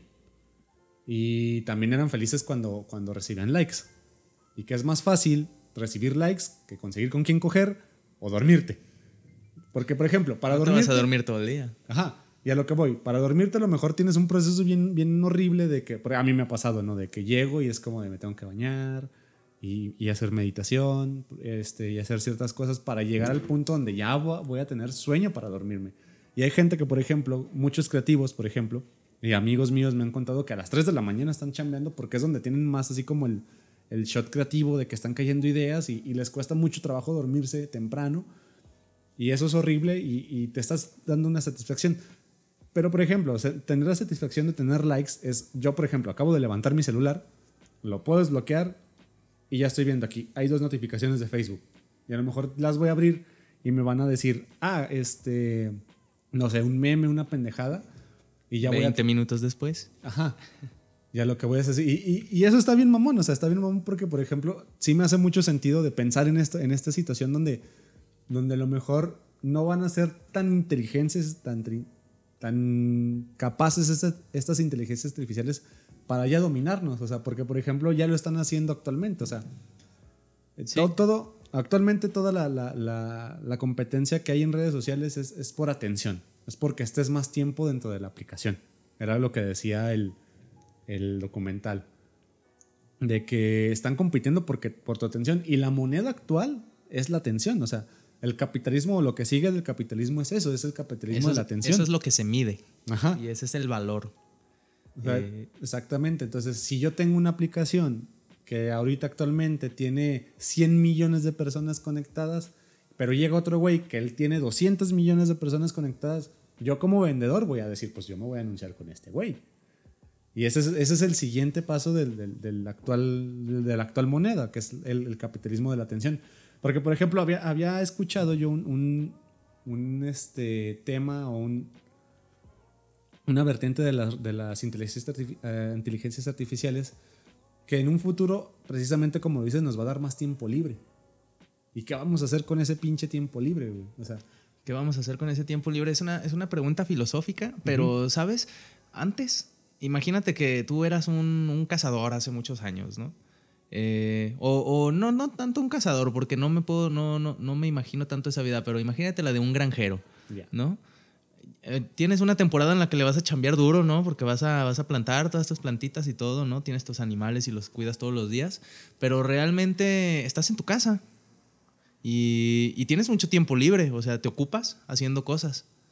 Eh, pero tienes tiempo libre. Lo que no tienen ellos o, o, lo que, a lo que no se acercan tanto es a, estos, a este tipo de distractores, en donde, como, como decías, la atención es la moneda de cambio y todo está diseñado para captar tu atención y, que, y, mantenerte ahí. Entonces te vuelves, te vuelves presa de, de ese, de, de, esa aplicación, de lo que estés usando y hemos llegado a tal punto de que, de que pensamos de que sin, sin, sin, esas cosas o con tiempo libre, con más, cada vez más tiempo libre, eh, pues yo me imagino la gente se va a pasar en las redes sociales, ¿no? Pero si tú dices, no, yo voy a ser de las personas que no se la va a pasar en las redes sociales, hemos llegado al punto en el que no te imaginas qué vas a hacer con ese tiempo libre, ¿no? Cuando ese problema antes no existía. Es que también, por ejemplo, a mí me lleva a pensar también como, por ejemplo, en, en lo que es la evolución, porque técnicamente seguimos siendo changos asustados, güey, en nuestras cuevas. Ese es, un, concepto que, me, plasma mucho y me hace mucho sentido, porque pues tú lo has visto como, por ejemplo, bueno, no sé si, si varios en la, en la audiencia lo sepan, pero yo sufrí mucho tiempo y sufro mucho de ansiedad. Y, investigar de dónde viene y cómo es este tipo de, de situaciones. La ansiedad viene desde que teníamos, este, que andábamos en cuatro patas y que estábamos en, en la pinche selva, hablando de que la ansiedad era de que eh, era cuando te estaban cazando, era cuando eras presa, era cuando te estabas atrás, o sea, un pinche tigre de dientes de sable te estaba cazando. Desde allá viene, güey. Pero ahorita como, por ejemplo, no hay tigres de dientes de sable, y este, este concepto sí, a lo mejor sí me lo robé de otro podcast, porque me hace mucho sentido. Ahorita no hay un tigre de dientes de sable, no hay un águila que nos esté cazando. Ahorita hay muchas cosas que son externas que nos están causando esa ansiedad. Entonces, a lo que iba con esto es de que esto también eh, son, son cosas que, que, que vienen con la evolución, vaya. O sea, otra vez, todo el tiempo que hemos estado evolucionando, hemos estado ocupados, güey. Todo el tiempo. No hemos tenido un momento de tranquilidad en la historia humana. Ponte a pensarlo fríamente y no hemos tenido un, momento de tranquilidad, güey. O sea... ¿Qué sería tranquilidad para ti? Exactamente, es a lo que voy. Todo el tiempo hemos tenido que trabajar la tierra para tener recursos de la tierra, para poder comer, para poder vestir y para poder vivir. ¿Cierto o no? Sí. Es, la, eh. es, lo, que, es lo que nosotros queremos hacer. ¿Sabes? Hay, hay, alguien, alguien dijo, creo que no sé si fue Richard Feynman o otra persona, no sé, a lo mejor el Neil deGrasse Tyson, eh, que decía, el, humano es el único animal que se complica de, de, tan diversas maneras el, el comer y reproducirse. Ajá. O sea, porque seguimos haciendo eso mismo, ¿no? Con, con extra steps. ¿no? Ten una casa, te carro, te trabaja, eh, descansa, disfruta, consigue recursos para hacer eso y hazlo durante toda tu vida. Y el plan es que eh, tengas éxito en eso siempre, por siempre, ¿no? Y, y nos mantenemos pues súper ocupados. Y esa, esa idea que tú dices eh, la hemos ido, las hemos ido adoptando, ¿no? Vienen de nuestros ancestros, ellos empezaron vistiendo porque no querían tener frío. Y cuando, conforme fuimos teniendo éxito con casas mejores construidas, aprendimos a explotar mejor los recursos, a generar calor, eh, a, a, que ya muchas cosas que antes tenían un sentido de más salvaje, por así decirlo, más de supervivencia, eh, pues se convierten ya en no tanto supervivencia, sino más comodidad, ¿no? Sigue siendo parte de nuestra supervivencia desde nuestro punto de vista, ¿no? Pero podríamos sobrevivir con muchísimo menos, ¿no? Sí, sí, sí. De hecho, es parte también de las, de las cosas que, que en algún momento Freud dijo que, que, todo, todo, todo, todo lo que conlleva, o más bien que todo va, va llevado a la sexualidad, ¿no? De que es que que a lo mejor tener una casa grande es para tener hembras este, interesadas. O sea, como que es un, un pedo más eh, evolutivo de, de, en cuanto a lo sexual, lo que decía Freud, pero sí, sí entiendo más o menos esto. Pero lo que me refiero es que en un futuro las inteligencias artificiales y, y las máquinas que van a ser controladas por ellas nos van a dar, por ejemplo, Interstellar, güey. En Interstellar tú, tú has visto de que el vato se dedica a arreglar tractores que funcionan solos, güey. Sí. Ese es su trabajo. Sí, y se considera un granjero. Ah, y es un granjero, un granjero futurista. Sí, el granjero del futuro ya nada más es, es un, un ingeniero electrónico, un técnico en máquinas. Exactamente. Y a lo que voy es de que... ¿No has pensado que todos somos eso hoy en día? ¿Quién? O más bien, bueno, es que en mi círculo, ¿no? Aquí en Guadalajara. Sí. Pero ¿quién de tus compas no trabaja con compus? ¿Quién no sabe usar una compu? Es que pues, también tiene mucho que ver con el país que somos, güey. O sea, por ejemplo, nosotros no estamos creando cosas nuevas. O sea, nuestra sociedad... Déjame, déjame decirte que estoy yo muy feliz porque en mi último cambio laboral, y ahora sí, yo estoy participando ah. en la creación de cosas nuevas. Y tú estás haciendo un podcast. Ah, bueno. Es la creación de algo nuevo, ¿no? Sí, sí, sí. Pero, por ejemplo esto está basado en tecnologías que ya existen. O sea, yo solamente estoy expandiendo la utilidad que tienen estas tecnologías. ¿Y, y quién no ha sido así? Todo el mundo está parado sobre hombros de gigantes. Ah, bueno. Eso, eso, en eso tienes razón. En eso sí, sí, sí puedo compartir esa, esa ideología contigo. Pero a lo que iba es de que, por ejemplo, eh, aquí en México nos dedicamos a varias cositas, que es como eh, estar eh, contabilizando cosas, estar creando contenido para internet pero no se ha visto tanto como la innovación que, que, mucha gente, por ejemplo en Estados Unidos existe, que es esto de que, pues lo que fue Silicon Valley en su momento, o lo que está haciendo actualmente todo lo que está haciendo Facebook y Elon Musk y Jeff Bezos, güey, que es como, por ejemplo, güey, ya quiero hacer, no sé, el, el pedo este de, de, de, Starlink, o el pedo de que también Facebook y, y Amazon quieren tener sus propios satélites, no sé para qué chingados pero son como cosas que, que, en México no estás viendo que se están haciendo, vaya. O sea, sí, que no. participamos en el proceso, sí, que a lo mejor vamos a hacer piezas, sí, pero que nosotros no tuvimos esa idea. Sí, no, no la tuvimos, como dices, mucha gente no la conoce. Eh, y pues también todo, a final de cuentas, este, va relacionado con el poder, ¿no? Sí, sí, sí. Eh, Elon Musk es, es, un, es un, un, gran visionario, ¿no? Tiene, tiene eh, ideas que a lo mejor a muchos de nosotros son sueños, ¿no? Desde niños, pero a final de cuentas es una persona con mucho poder, ¿no? Y todas las personas, pues, eh, son humanos, ¿no? Y tienen su visión desde su punto de vista y nada más. Entonces, por ejemplo, me, me hiciste acordarme de, de todos sus, sus, satélites, ¿no? Los has sabido que los astrónomos están muy enojados con él, sí, los astrónomos o sea, están que cagan este, a Elon Musk porque Hace rato vi un video de, de, Quantum Fracture, precisamente. No sé si lo has visto, sí, donde habla precisamente bastantes. de eso, güey. De, de, por ejemplo, la exposición. Y yo lo entiendo como fotógrafo, güey. Yo lo entiendo como fotógrafo de que cuando quieres captar una, una luz, necesitas tener mucho tiempo abierto el obturador para que llegue esa luz, porque llegan pocos fotones de, de la fuente de luz hasta el sensor de, de tu satélite o de tu telescopio, o en este caso de mi cámara. Entonces, como tienes mucho tiempo abierto el, el, el obturador, si pasa una luz muy brillante, te va a chingar toda la toma. Y eso es lo que puede pasar totalmente. Es con... pasa. O sea, tiene otras implicaciones, aparte de retrasar proyectos, retrasar investigaciones. Tener, imagínate la logística ahora, a ver cuándo va a haber un pinche espacio para ver aquí la estrella que quiero ver. Sí, no, y aparte y, estaba, estaba escuchando que quiere lanzar 50 mil satélites. Sí, o sea, quiere cubrir todo el planeta, wey. quiere cubrir todo el planeta y o sea, eventualmente eso va a pasar, no, sí, no sí, se va a detener. O sea, si Elon Musk no manda suficiente basura, o sea, tan rápido como él lo está haciendo, porque él le gusta hacer las cosas bien y rápido, parece ser. Este, al final de cuentas vamos a llegar a ese punto, ¿no? O sea, ¿cuántas eh, imágenes de ciencia ficción no hay, ¿no? De que la Tierra está rodeada ya de basura, ¿no? Sí, ¿no? Y toda así como toda llena. Quería, quería, me había acordado de un ejemplo en donde otro más de las inteligencias artificiales en lo que tú decías, ¿no? Abres el obturador para que lleguen fotones al sensor mm. y tú guardas esa imagen en RAW porque la quieres editar después, ¿no? Uh -huh. eh, ¿Qué pasa con alguien que tiene un celular, un Huawei, ¿no? Que son los que más lana y más, más, más, más tecnología le han metido, ¿no? A la inteligencia artificial de sus cámaras. Eh, pues hacen lo que tú quieres, lo que tú haces, ¿no? Y a final de cuentas, las fotos de un Huawei tienen, tienen, tienen una firma, por así decirlas, ¿no? Todas se ven saturadas, están bien iluminadas, el HDR es tiene un muy amplio rango, ¿no? Eh, y súper bien, ¿no? O sea, es una foto genérica, súper bien, pero ese es el punto, es genérica. El, el otro ejemplo que tú, tú me comentaste, ¿no? Del de video de, de Ah, lo sí, que se hace con la herramienta de Nvidia, ¿no? Eh, el, el, el vato hace un video, ¿no?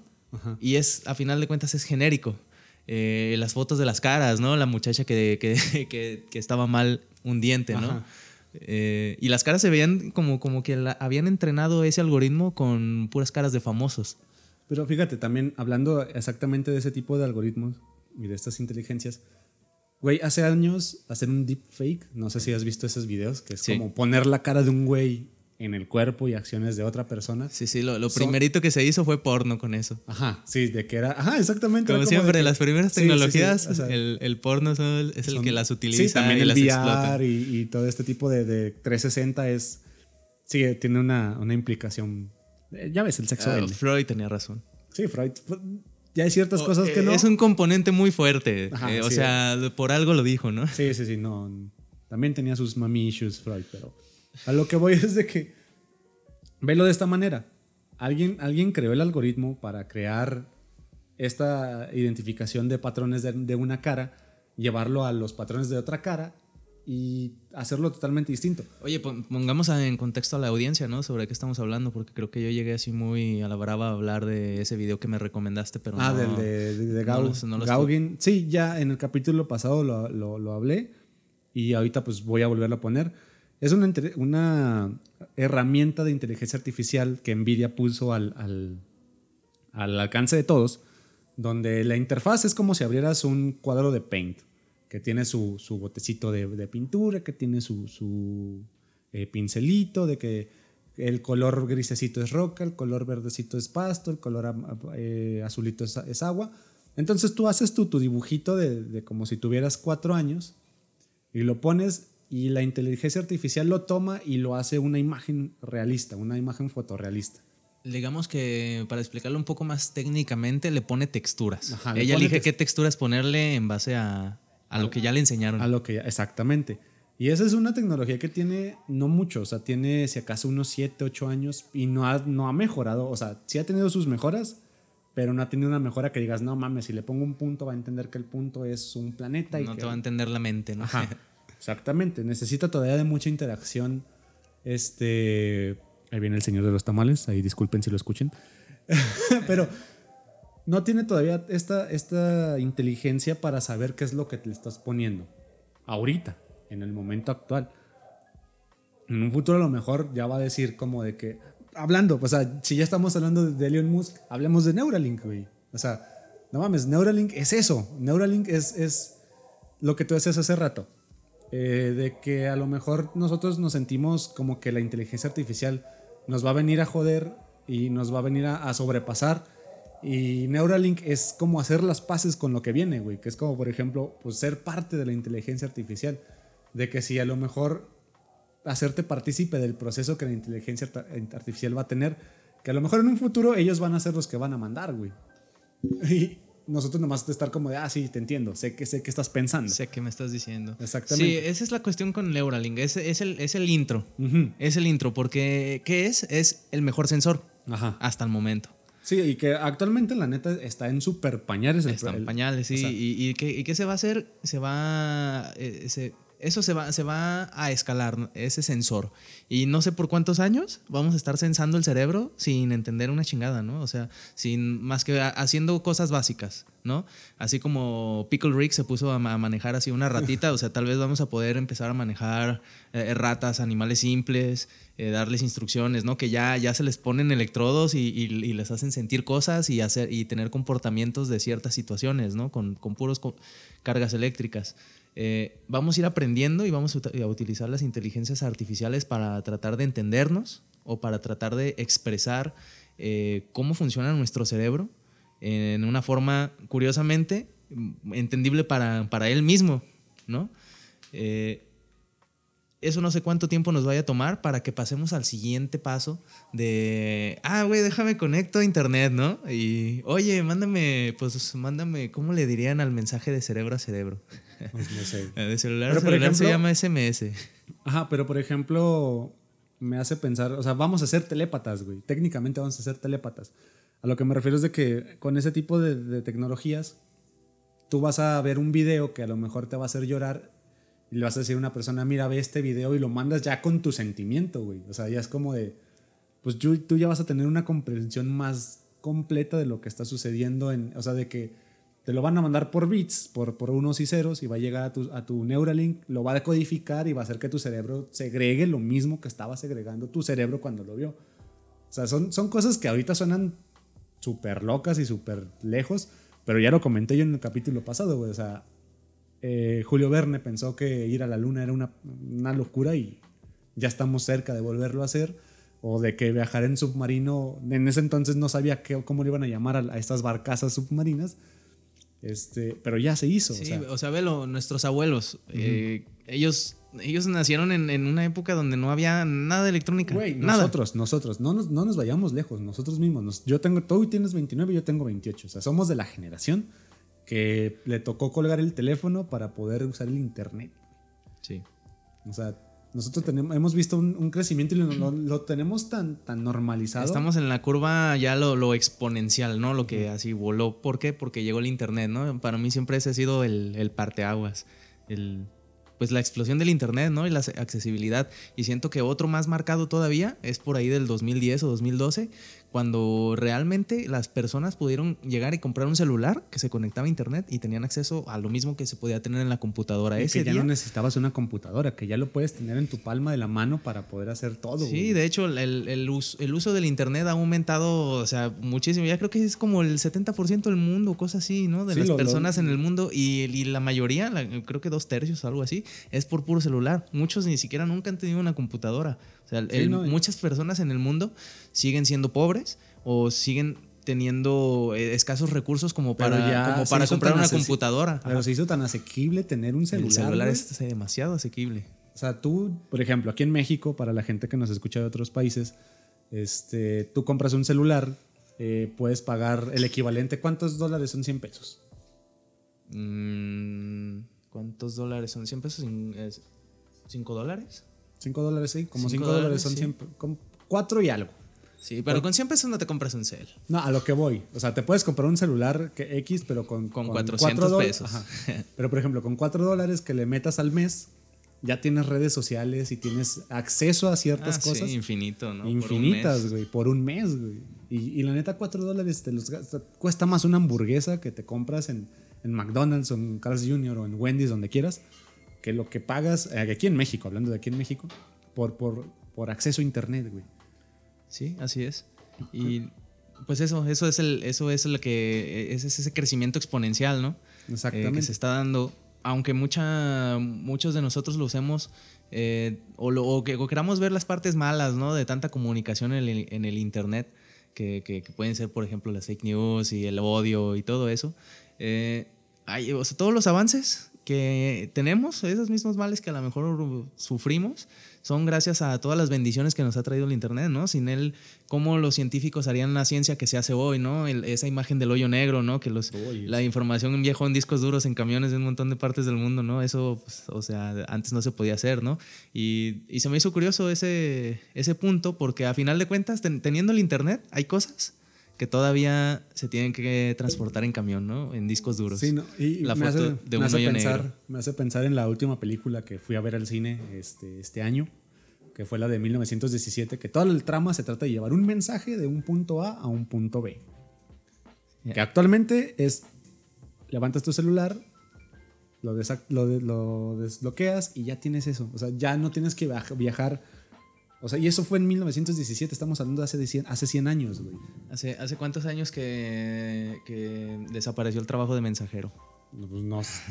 Güey, ¿hace cuántos años también, o sea, por ejemplo, hablando de este tipo de trabajos que ha quitado el progreso, Y que, es, o sea, es, cierto, o sea, eh, estimaciones que dicen los expertos dicen que las inteligencias artificiales van a quitar cerca del 30% de los trabajos actuales, lo que te decía hace rato.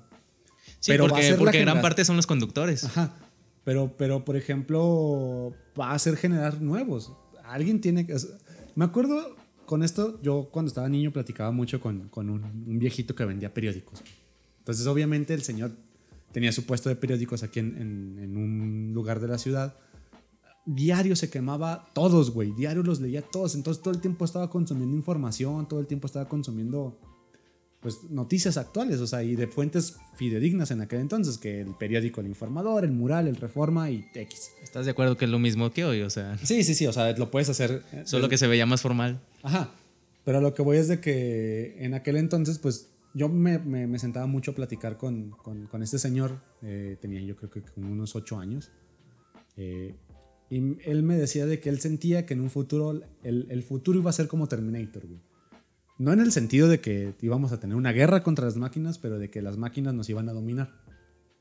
Entonces me dijo, y me lo dijo así muy serio, cuando estudies, estudia algo que sea para controlar una máquina y no que la máquina te controle a ti. Y güey, estamos hablando de que eso fue en el 2000, güey, 99, por ahí. Más o menos en esas fechas, güey. Y ahorita estamos ya 20 años después y estamos viendo que está sucediendo exactamente esto, güey.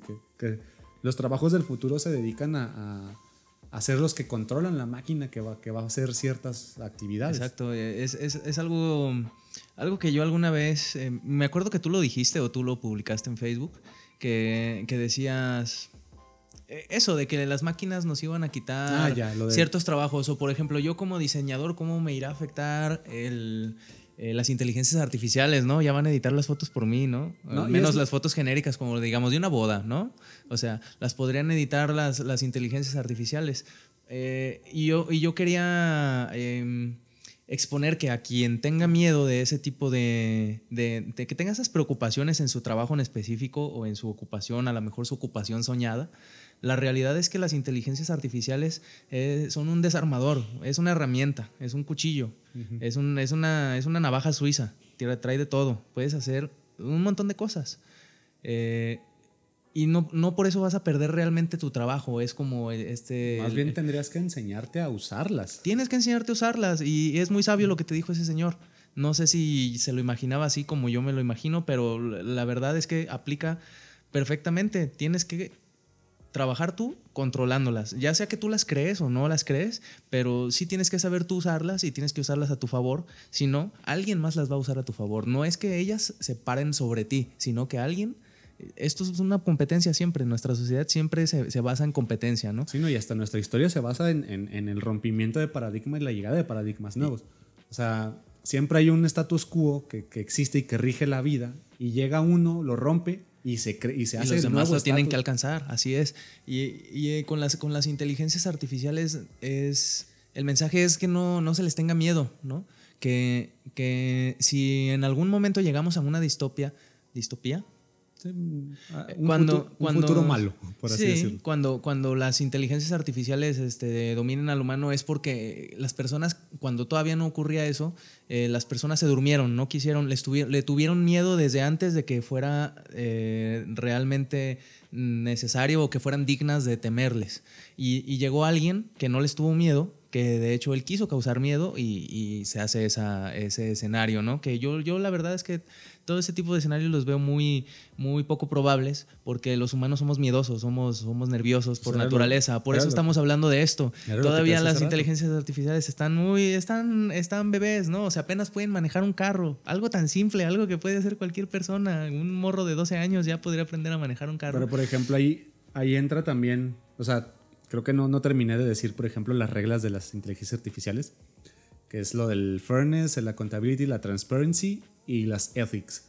Y hablando de esto, eso es, eso es lo que significa fate, o sea, que es como destino en español. Eh, estas son las, las, bases con las que se tienen que, que, que, diseñar las inteligencias artificiales.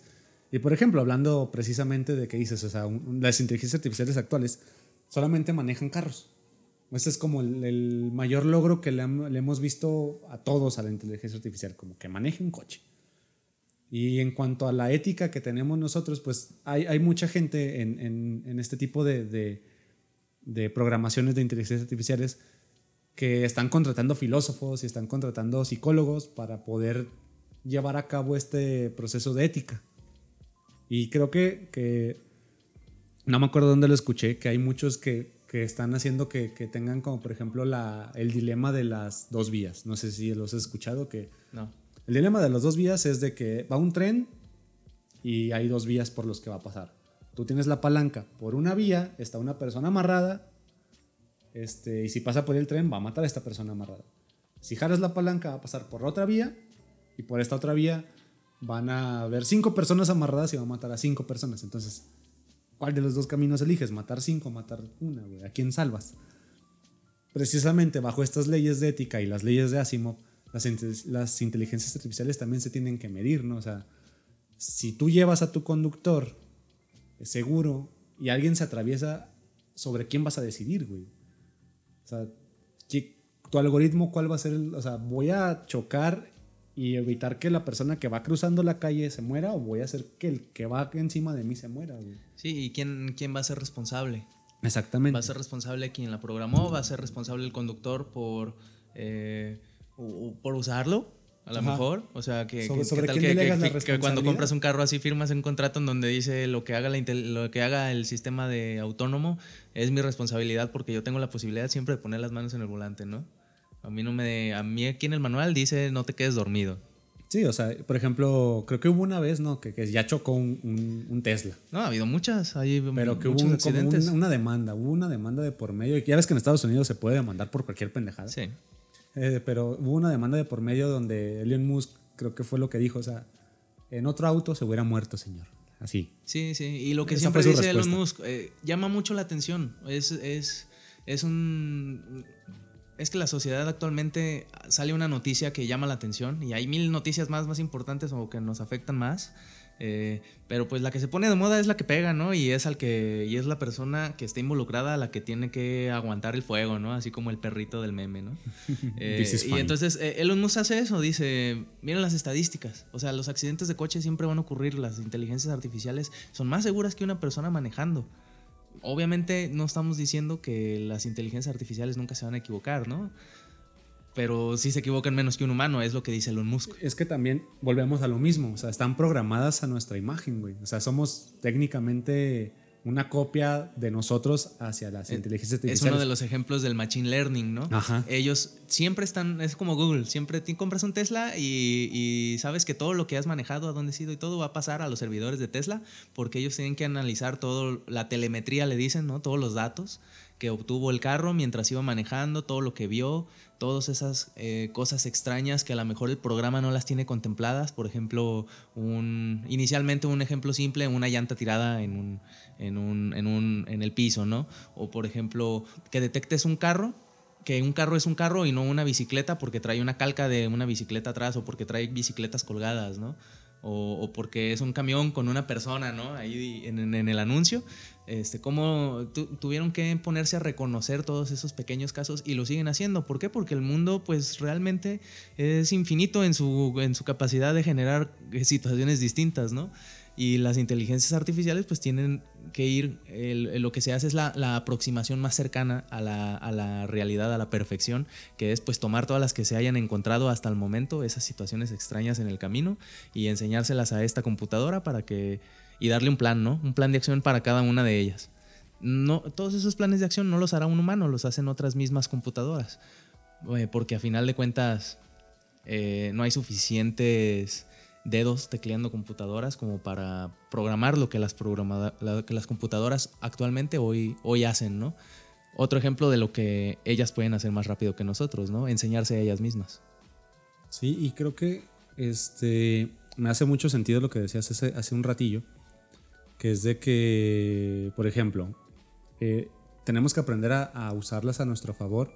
Y lo que decías hace rato, o sea, yo lo, lo platicaba en el capítulo pasado era de que va a ser, si yo lo veo de mi lado como creativo, del lado como, como fotógrafo y como diseñador gráfico, a mí me va a quitar, la inteligencia artificial me va a quitar clientes, pero me va a quitar clientes que yo precisamente no estoy queriendo, que son la gente que ya quiere, o sea, lo que decías hace rato, lo que hacen los, los, los Huawei, que toman una foto, pero ya tienen como una foto este, genérica, que ya sabe que el HDR, que ya sabe que los contrastes, las luces, porque es lo que, es, lo que la gente está buscando y es lo que la gente le gusta y es como todos los feeds de Instagram están alimentados, ¿no?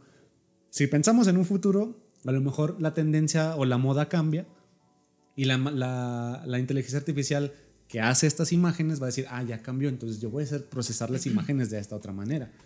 Y ya, por ejemplo, yo como fotógrafo, si sé que esta persona está buscando eso, pues dice, pues güey, usa tu celular.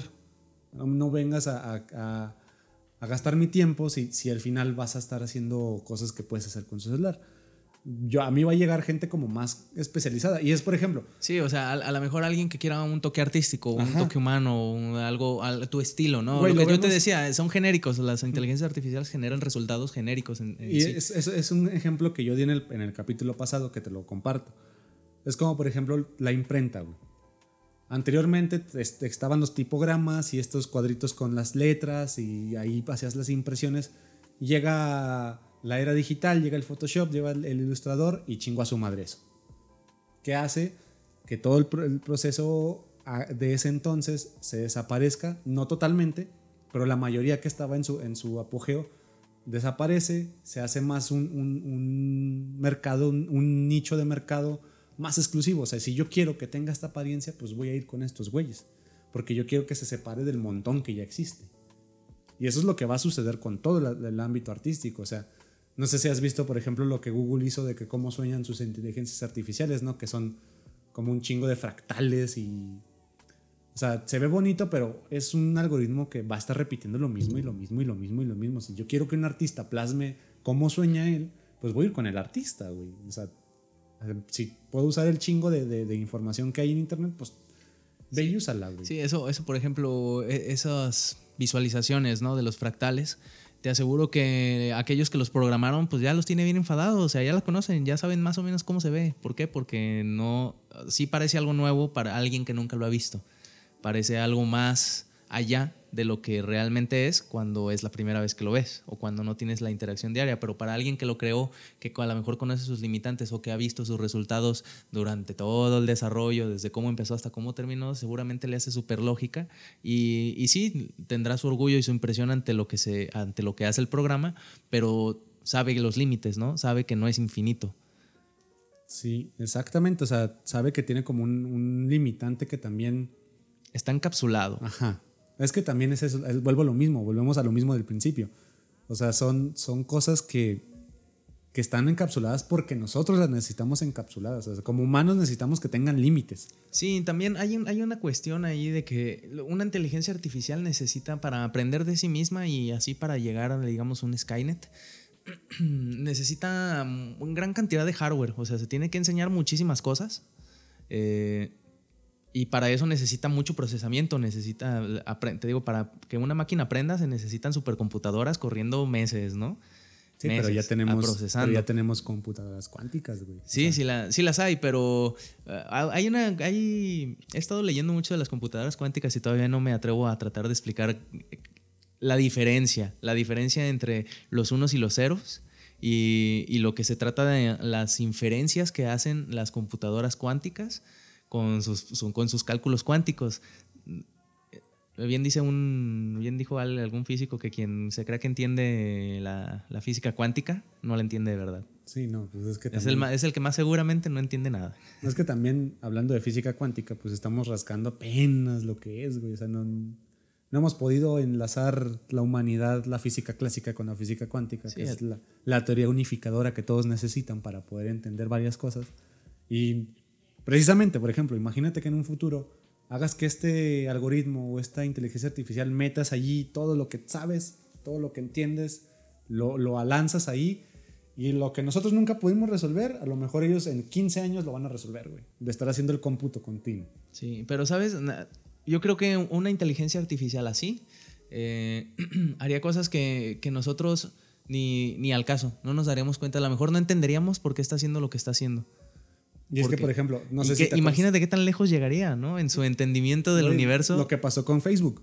No te vayas tan Exacto. lejos. De que crearon su propio Desde hace idioma. rato te quería comentar esa. Lo que crearon su propio idioma porque se les hacía muy ineficiente el que nosotros les habíamos enseñado. Es como de, güey, Esa es la inferencia que nosotros le damos. El, el hecho es de que empezaron a comunicarse por De una manera que eh, nosotros no su- Sus razones habrán tenido, ¿no? No las podemos saber. O sea, sí, no, pero el por qué lo pensemos- hicieron. Pero pensemos como de manera fría. O sea, de manera Pero fría. sí, o sea, lo que ellos programaron, lo programaron de tal manera para que se autoprogramara si detectaba ineficiencias en la conversación. Y Seguramente, que o sea, le, le metieron, le metieron un, un- un toquecito de inteligencia artificial en ese sentido que fue creciendo a tal manera de que desarrolló un una forma distinta de, con- de Y comunicarse. le ajá. tomó, ¿qué? ¿15 minutos?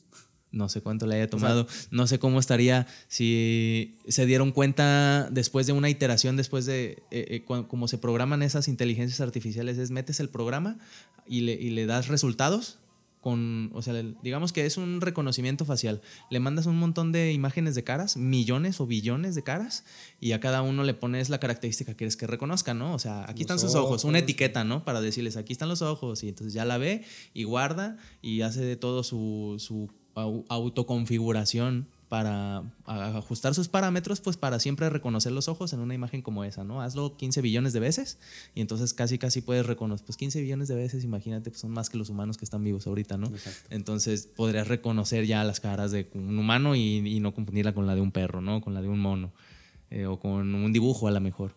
Pero eso es a lo, que, Eh. a lo que quería llegar. O sea, como por ejemplo, hay procesos que nosotros tenemos como humanos que no son eficientes, pero los necesitamos porque somos humanos, güey. Ujú. O sea, el, el, por ejemplo, el, el proceso del duelo, que es cuando una persona muere o cuando te deja tu novia, cosas así. Es un proceso que tienes que vivir porque son segregaciones químicas que tú necesitas pasar para, para superar este pedo.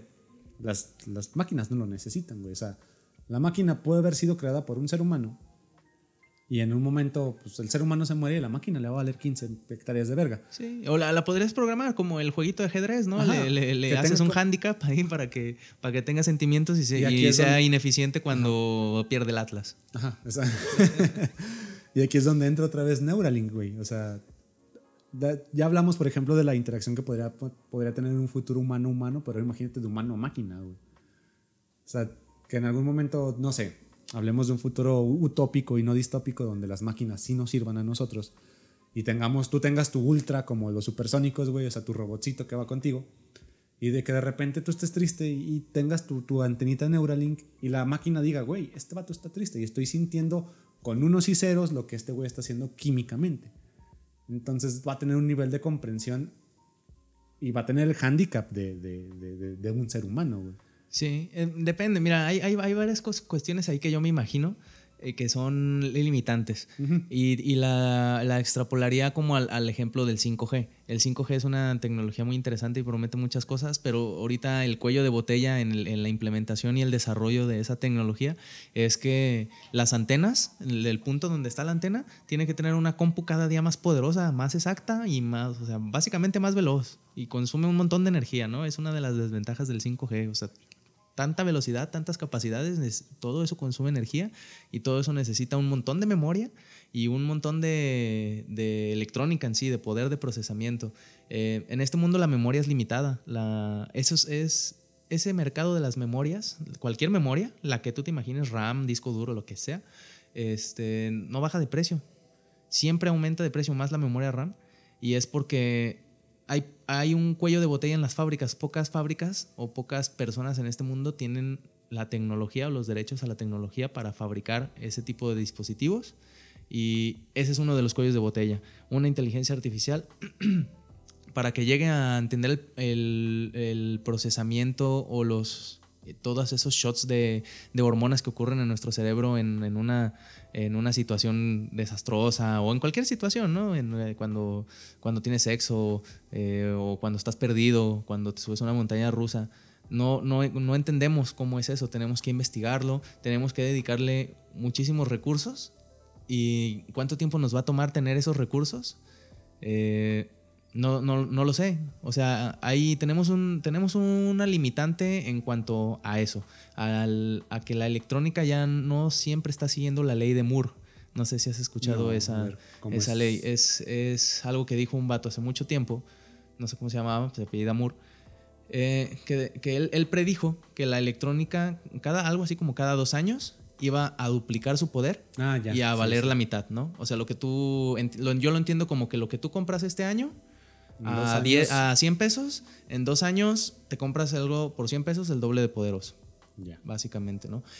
la ley de Moore se sigue, se sigue eh, con, los avances tecnológicos, eh, nanotecnología y esas cosas se ha seguido manteniendo, ¿no? Hemos, la, industria electrónica se ha dedicado a, a, pelear con la ley de Moore, a, cumplirla, ¿no? Se cumple porque queremos, ¿no? Pero se están llegando a ciertos límites con la mejor con el poder de procesamiento todavía tenemos ahí visión de varios años, ¿no? Además viene la computación cuántica que nos puede hacer un parote, vienen otros conocimientos de otros materiales para dejar de usar electricidad y empezar a usar luz en vez de comunicar todo por adentro con, la electricidad con luz, que sería más rápido, más eficiente. Eh, y análogo de cierta manera, ya no totalmente digital, ya podría ser análogo. Eh, hay muchos otros avances, pero son muchas cosas, ¿sabes? Es difícil eh, eh, imaginarse hoy en día lo que pasaría con la inteligencia artificial en 20 años, porque imagínate que no tenemos, imagínate usando un celular sin pantalla touch. No tiene más pues que 8 años eso. Es que Ocho años, no, no, lejos, no han pasado los 20 años que lo que la, mayoría nos imaginamos, ¿no? De qué va a pasar. No tenemos ni idea de qué va a existir en ese momento. Güey, si tú me hubieras dicho, si tú me hubieras dicho en, en el 2000, ¿cuándo subimos a la prepa? 2007. Si en el 2007 me hubieras dicho que cuando yo abrí Farmville en Facebook, en, ¿qué estamos? 2007, en 10 años más, yo me iba a dedicar a hacer contenido para Facebook para vivir, para tener mi dinero y para, para ser una persona de, de, provecho de acuerdo a las reglas sociales, te hubiera mandado a la verga, güey, porque era como... no tendrías trabajo si vivieras en el 2007. Ajá. O sea, ahorita, exactamente, es a lo que voy. Es un trabajo que, que nació a raíz de las tecnologías, güey, del, del, progreso. Y, y, precisamente estaba, estaba escuchando también de que hay ciertos procesos que jamás una inteligencia artificial va a poder a ser igual que un ser humano. Que es, por ejemplo, este, esta capacidad de crear es muy intrínseca del ser humano. La creatividad como tal es, es una habilidad que a lo mejor las, las inteligencias artificiales pueden eh, actualmente copiar, pero no van a, a tener un, un, acercamiento tan real como lo tiene el ser humano. Porque cuando se crea o, cuando creas algo, estás poniendo todos tus conocimientos, sentimientos y vivencias en, en eso, güey. No, no estás, no estás creando con, con, tu lápiz y con tu papel, güey. Estás creando con lo que sabes, con lo que aprendiste, con lo que viviste de niño, con tus traumas, güey.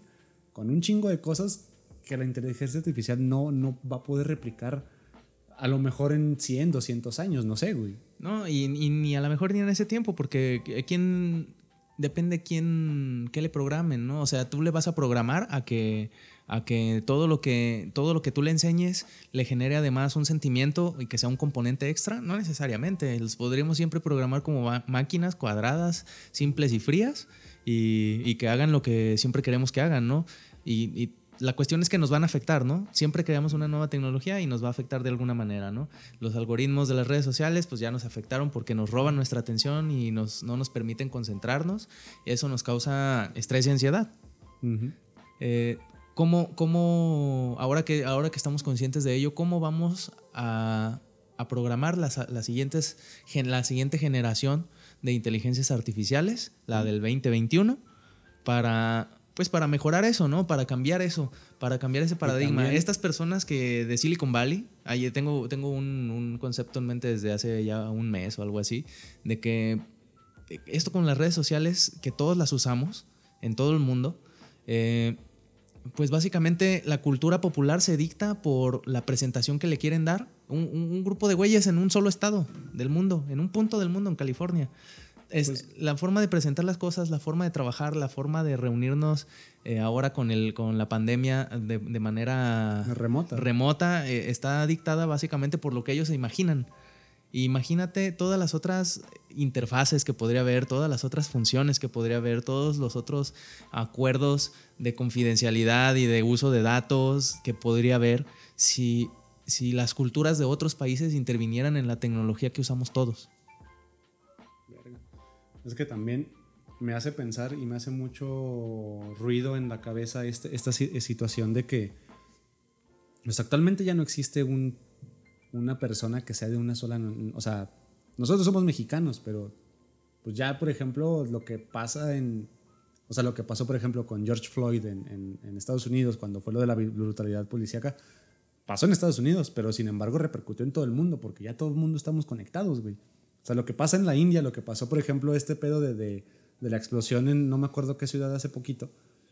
O sea, hace años hubiera llegado esa noticia a nosotros una semana atrás, güey. O sea, de que hace una semana explotó esto. Sí, pero por ejemplo, ¿cuántos, cuántos aquí habrán escuchado más? Ni siquiera me acuerdo del nombre de los países, pero hay una guerra en Oriente Medio. Actual. Eh, sí, una, por un lado apoyado por Rusia y el otro no, el otro país no sé quién lo apoya o si o está solo. Pero hay una guerra ahí en, cerca de Rusia, ¿no? En, en, en, en, Eurasia, no sé si se le diga así, pero pues ahí en esa zona, ¿no?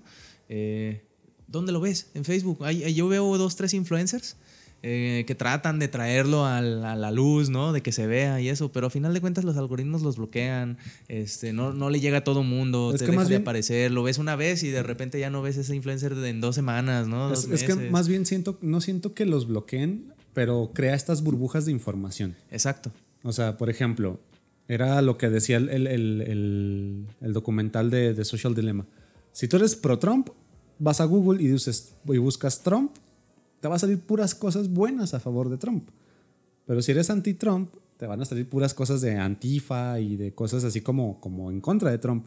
Porque es lo que el algoritmo sabe lo que tú estás haciendo. O sea, entonces, a lo mejor nosotros no estamos conscientes de eso. Yo no estaba consciente de que había una guerra en, en Oriente Medio y esas madres, porque no está dentro de mi círculo o mi burbuja de información.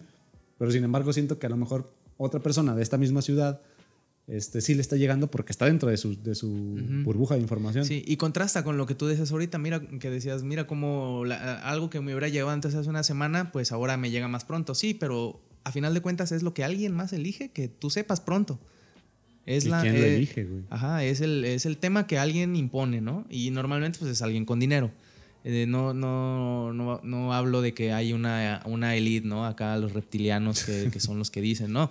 Simplemente en algún punto alguien, por su beneficio propio, por querer ganar más dinero, pone una campaña, hace un anuncio, hace programa, paga para que el algoritmo influencie a la, a la sociedad de tal manera, pero no mide las repercusiones, las, las, repercusiones que eso, esa campaña puede tener, ¿no? Las, todas las campañas políticas, este, todas las campañas comerciales, las de Coca-Cola, o sea, el problema de la obesidad en México, ¿no? Pues Básicamente es, es, culpa de una campaña de añales, ¿no? de toda esta industria de la, de lo puedes ver Lo puedes ver con, con, con, nuestro presidente actual, güey. O sea, nuestro, nuestro presidente actual es presidente gracias gracias a las redes sociales. Y él mismo lo dijo, güey. O sea, López Obrador dijo... Y gracias a las redes sociales no hay marchas en la calle por todo lo que pasa, ¿no? en mi opinión. Aparte, o sea, sí están las marchas así de que, de las marchas que le llaman las marchas fifís. Súper ilegítimas, ¿no? A vista de todos, aunque sean las de frena y esas madres. O sea, sí son legítimas porque alguien está inconforme. Sí, pero... ¿te, ¿Te sientes de su lado? Yo, por ejemplo, es que el asunto aquí es de que, por ejemplo, yo voté por él. O sea, yo voté por Obrador. Pero actualmente siento como que el vato, pues es más de lo mismo, güey. sí. Y, y, y, yo voté por él precisamente por este, esta situación de que yo veía su gabinete y de lo que hacían y, era, era información que me estaba llegando a mí a través de redes sociales, güey. Entonces yo compré esta, esta idea. Yo compré la idea de que iba a ser un cambio porque yo lo veía y porque pues yo veía que todo mi feed era como de sí, güey, la chingada. Y también, por ejemplo. No la compraste, es como un folleto que te regalaron en la calle y lo, y lo aceptaste, ¿no? Aceptaste lo que te vendí. Compré la idea. O sea, alguien, alguien me dio el folleto. yo lo leí. alguien compró más bien tu atención. Alguien compró mi atención para que esta información llegara a mí y yo creyera en esto, güey. Como deberíamos de hacer una palabra para, para cuando en ese sentido dar las nalgas, ¿no? O sea, pero para que no se escuche así. O sea, porque no estás comprando algo, sino eh, estoy cayendo o estoy... Pues es que estoy... Yo siempre he sentido, o sea, yo tengo una, una idea de que todo, el, todo en, el, en el mundo es una compra y una venta. Yo te estoy vendiendo una idea, tú decides si la compras o no. Este, sí, pero ¿cómo, ¿cómo, se dice cuando, cuando tú eres el producto y, y, te estás entregando voluntariamente, ¿no? Te estás, me, me vendí, podrías decir. se llama soy usuario de redes sociales. este, güey, pues es que también Eh, pues, o sea, si, si, si, me preguntas quién era en el 2018 cuando subió la, la, votación, era otra persona totalmente a la, que, a la que está hablando ahorita. Y en dos años más voy a ser otra persona a la persona que está hablando ahorita en el podcast. O sea, todo el tiempo estamos en un constante cambio. Y todo el tiempo estamos pensando cosas nuevas.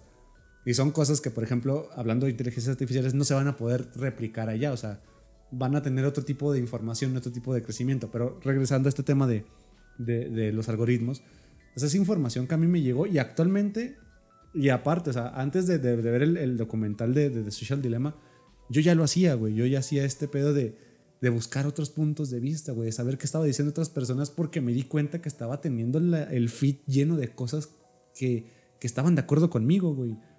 Y tú sabes y me conoces que yo soy una persona que le gusta estar en discusión, güey. Sí, creo que a ambos. o sea, sabes que. Y no, no, no me refiero como de estar así como de, no, tú estás mal, chinga tu madre. O sea, simplemente me gusta estar este, teniendo esta interacción como de saber qué piensa otra sí, persona. Sí. El, el, a mí me causa placer que me, que me vuelen la mente, ¿no? Ah, o sea, no que me digan algo también. y diga, wow, o sea, no. O sea, que no, no conociste, o sea, precisamente esta es, esta es la intención de este podcast, güey, que en algún momento sí ha pasado y ha pasado varias veces ya en capítulos pasados que alguien llega con un concepto que yo no conocía o que no entendía o que no lo he visto de esa manera y digo, a la verga, güey, o sea, ahorita ha pasado como de que, güey, pues lo, por ejemplo, Machine Learning sí sabía más o menos, pero nadie me lo había explicado. Y yo tampoco había tenido la, la, la intención de, de, entenderlo como tal porque no es algo que a mí me, me, me, me interese dentro de mi, mis prácticas de, de creatividad, vaya, o sea, como diseñador gráfico, como fotógrafo. Pero va a haber mucha gente que ya lo sabe y va a decir, ah, qué pendejo, no sabía. Pero lo que voy es de que a mí me gusta mucho este, este, esta interacción de, discutir con alguien y no hablo como pelearnos porque siento que cuando usas la palabra discutir es como pelearse con alguien, sino más bien retroalimentarse. Vamos a usar esa palabra.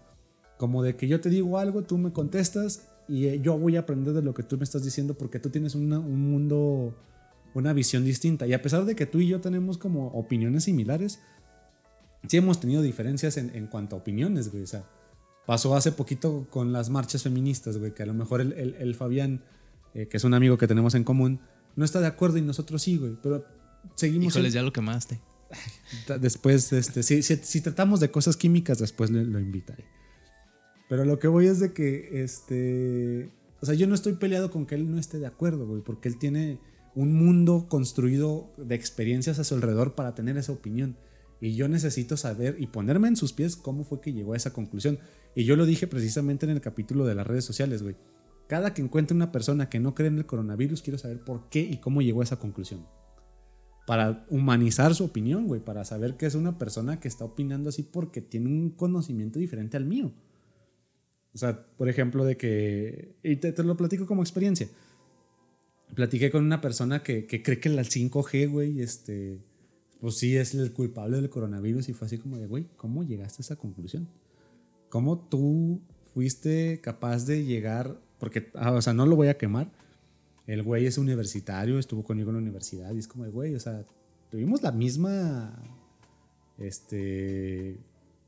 Tenemos, tenemos, tuvimos la misma, el mismo nivel educativo, tuvimos como que. Para quitar ese velo, ¿no? Ese velo de que dicen que entre más estudias, menos pendejo eres, y no es cierto. No, no es cierto.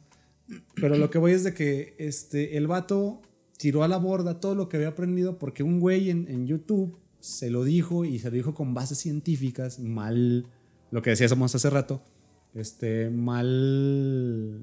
Uh, Utilizas un planteamiento científico ajá. y luego le pones la, le pones la salsita a los tacos. Ajá, ¿no? exactamente. O sea, Usas los mismos, ingredientes, los mismos ingredientes para hacer el taco, pero tú le pones otra salsa. Sí. Entonces, si no conoces del tema, es muy fácil que lleguen y te tumben. Esa es la, esa es la cuestión que, te, que, que, que, quería como, como extender, ¿no? De lo que decías, no necesariamente porque seas universitario, pues eh, vas a tener a lo mejor un criterio uh -huh. correcto en, en, un montón de cosas, ¿no? Que no conoces, obviamente. Eh, como, como decíamos hace rato con eso de los expertos, ¿no? Hay personas que saben de algo y personas que saben de otras cosas, que, que cada uno se podría considerar experto en, dependiendo de quién esté hablando, de qué estemos hablando, cuál sea el tema de expertise de que se esté sí, hablando, ejemplo, ¿no? A mí mucha gente me puede considerar como experto en la fotografía y estoy haciendo comillas para la gente que pues obviamente no está viendo esto porque es audio. Pero para mí un experto es el gordito, güey, que es un amigo que tenemos en común. Y a lo mejor para el gordito otro experto es otra persona. Es lo, que, lo mismo que estás diciendo tú, Pay. Así es. Y cuando. Pues cuando se te presenta información, pues recordarás, ¿no? Que alguna vez tú has creído algo y después eh, dices, oye, pues, pues, no era así, ¿no? Y qué es lo que a, lo como que cierra el círculo de las discusiones, ¿no? Está chido discutir, aunque se oiga como pelea, pues realmente no es una pelea, simplemente es tomar un tema y ponerlo, a, ponerlo bajo la lupa, ponerlo en, en, la crítica, ¿no? En una crítica pues constructiva, obviamente. Tratar de, de cuestionar si una persona postula algo, eh, tú decirle, oye, ok, pero ¿sabes qué? Le veo esto, ¿qué, qué onda, no? Y, las otras personas pues te podrían dar su respuesta, a lo mejor con algo que ellos creen, eh, o a lo mejor te dicen, oye, ¿sabes qué? Eh, no sé. Como diría Richard Feynman, lo importante de... Eh, es, más, es más importante saber hasta dónde sabes. O sea, cuando, cuando tú dices entiendo algo, no te engañes a ti mismo pensando que realmente lo entiendes. Sé consciente de hasta dónde llega tu entendimiento. No por saber, por ejemplo, eh, ah, como tú decías, ¿no? Saberte describir el que, o saberme la palabra de Machine Learning y a qué se refiere, pues eso no quiere decir que yo ahorita me pueda sentar en la compu y, programarlo, ¿no? Exacto, es, eh, es, en ese sentido, ¿no? Puede ver que muchas personas lleguen a, las conclusiones que tú dices, güey, no puede ser posible, ¿no? Que te la creas, pero todos somos, pues, somos resultado de nuestros ambientes, ¿no? No todos tenemos el mismo trasfondo, aunque hayamos estado en la misma escuela. Exactamente. Aunque hayamos estudiado la misma Y fíjate, este es, este es otro de los temas que quería tocar contigo. Este, y sin querer, fíjate, o sea, sin, sin, sin ver tanto aquí el temario que tengo escrito. Eh, me he fijado que, que, dentro de la psicología del ser humano, el saber más o el, o el, o el, tener como un conocimiento que otras personas no tienen, te da un, otro, otro premio químico a tu cerebro como pues otro, otro, otro shot de dopamina, no sé. Como el, el, sentirte arriba de alguien más, o sea, suena culero, pero sí es una, es una situación que social, de estructural social y psicológica que nos ha estado pasando. Y de eso las, los algoritmos de redes sociales se han estado aprovechando un chingo, güey. El, el, el, otra vez, regresando al pedo de, de, los círculos y de las burbujas de comunicación que tienen las redes sociales.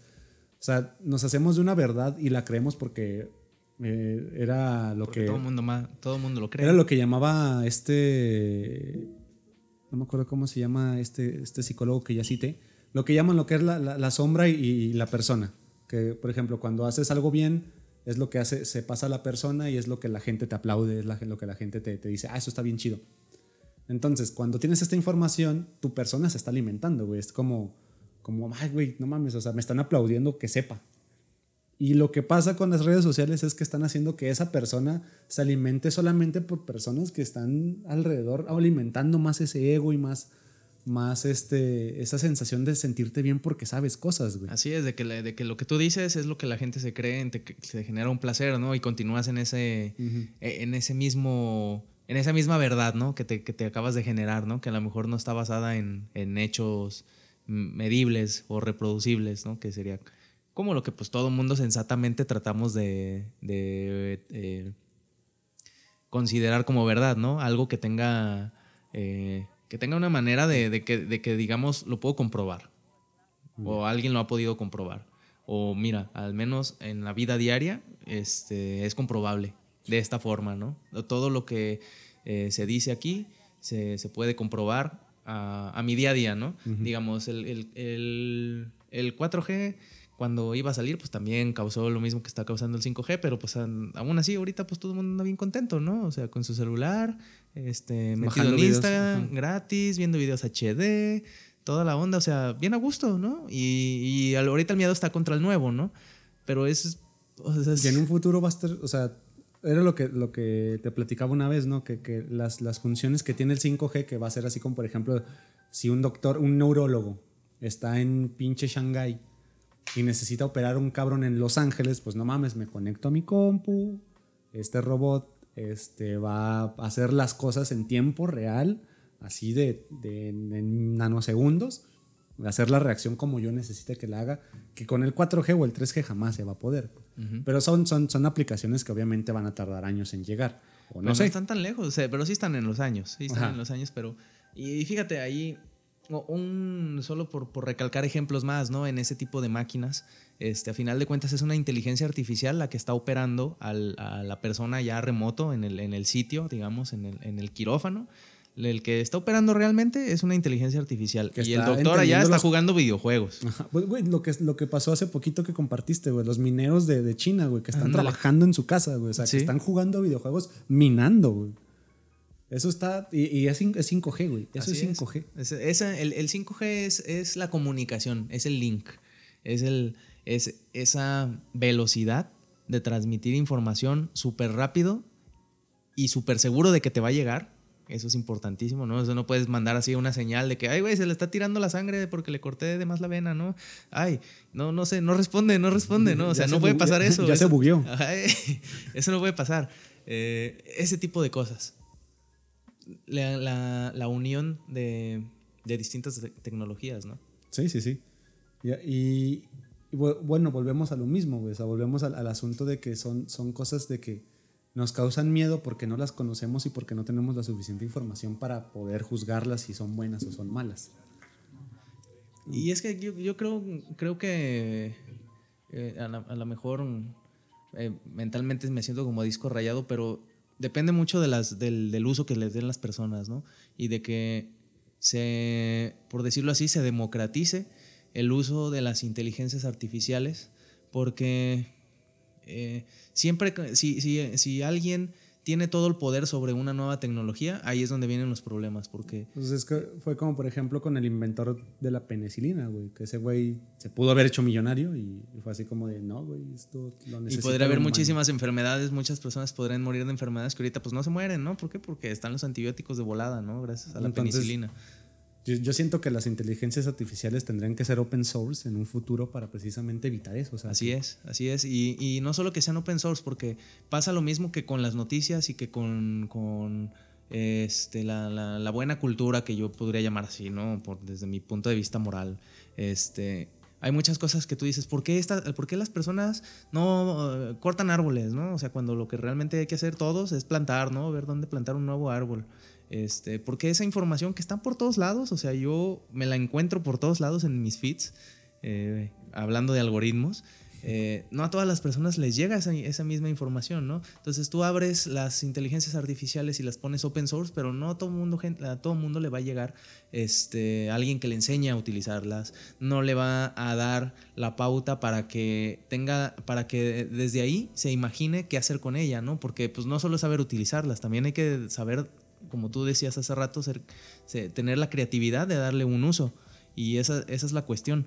Eh, que todo mundo deje de tenerle miedo a las tecnologías y se involucre en ellas, aprenda a usarlas y, las transforme, las transforme porque a final de cuentas para eso son, las tecnologías siempre son elásticas y siempre son plataformas. El 5G, por ejemplo, es una plataforma de comunicación para que la gente haga con ella pues lo que quiera, lo que necesite, como quiera hacer dinero, como quiera hacer altruismo, como quiera hacer beneficio para el mundo o maleficio para el mundo, pero es, el, es la imaginación humana la que hace realmente las cosas, la que hace que aparezcan nuevas cosas o, desaparezcan cosas.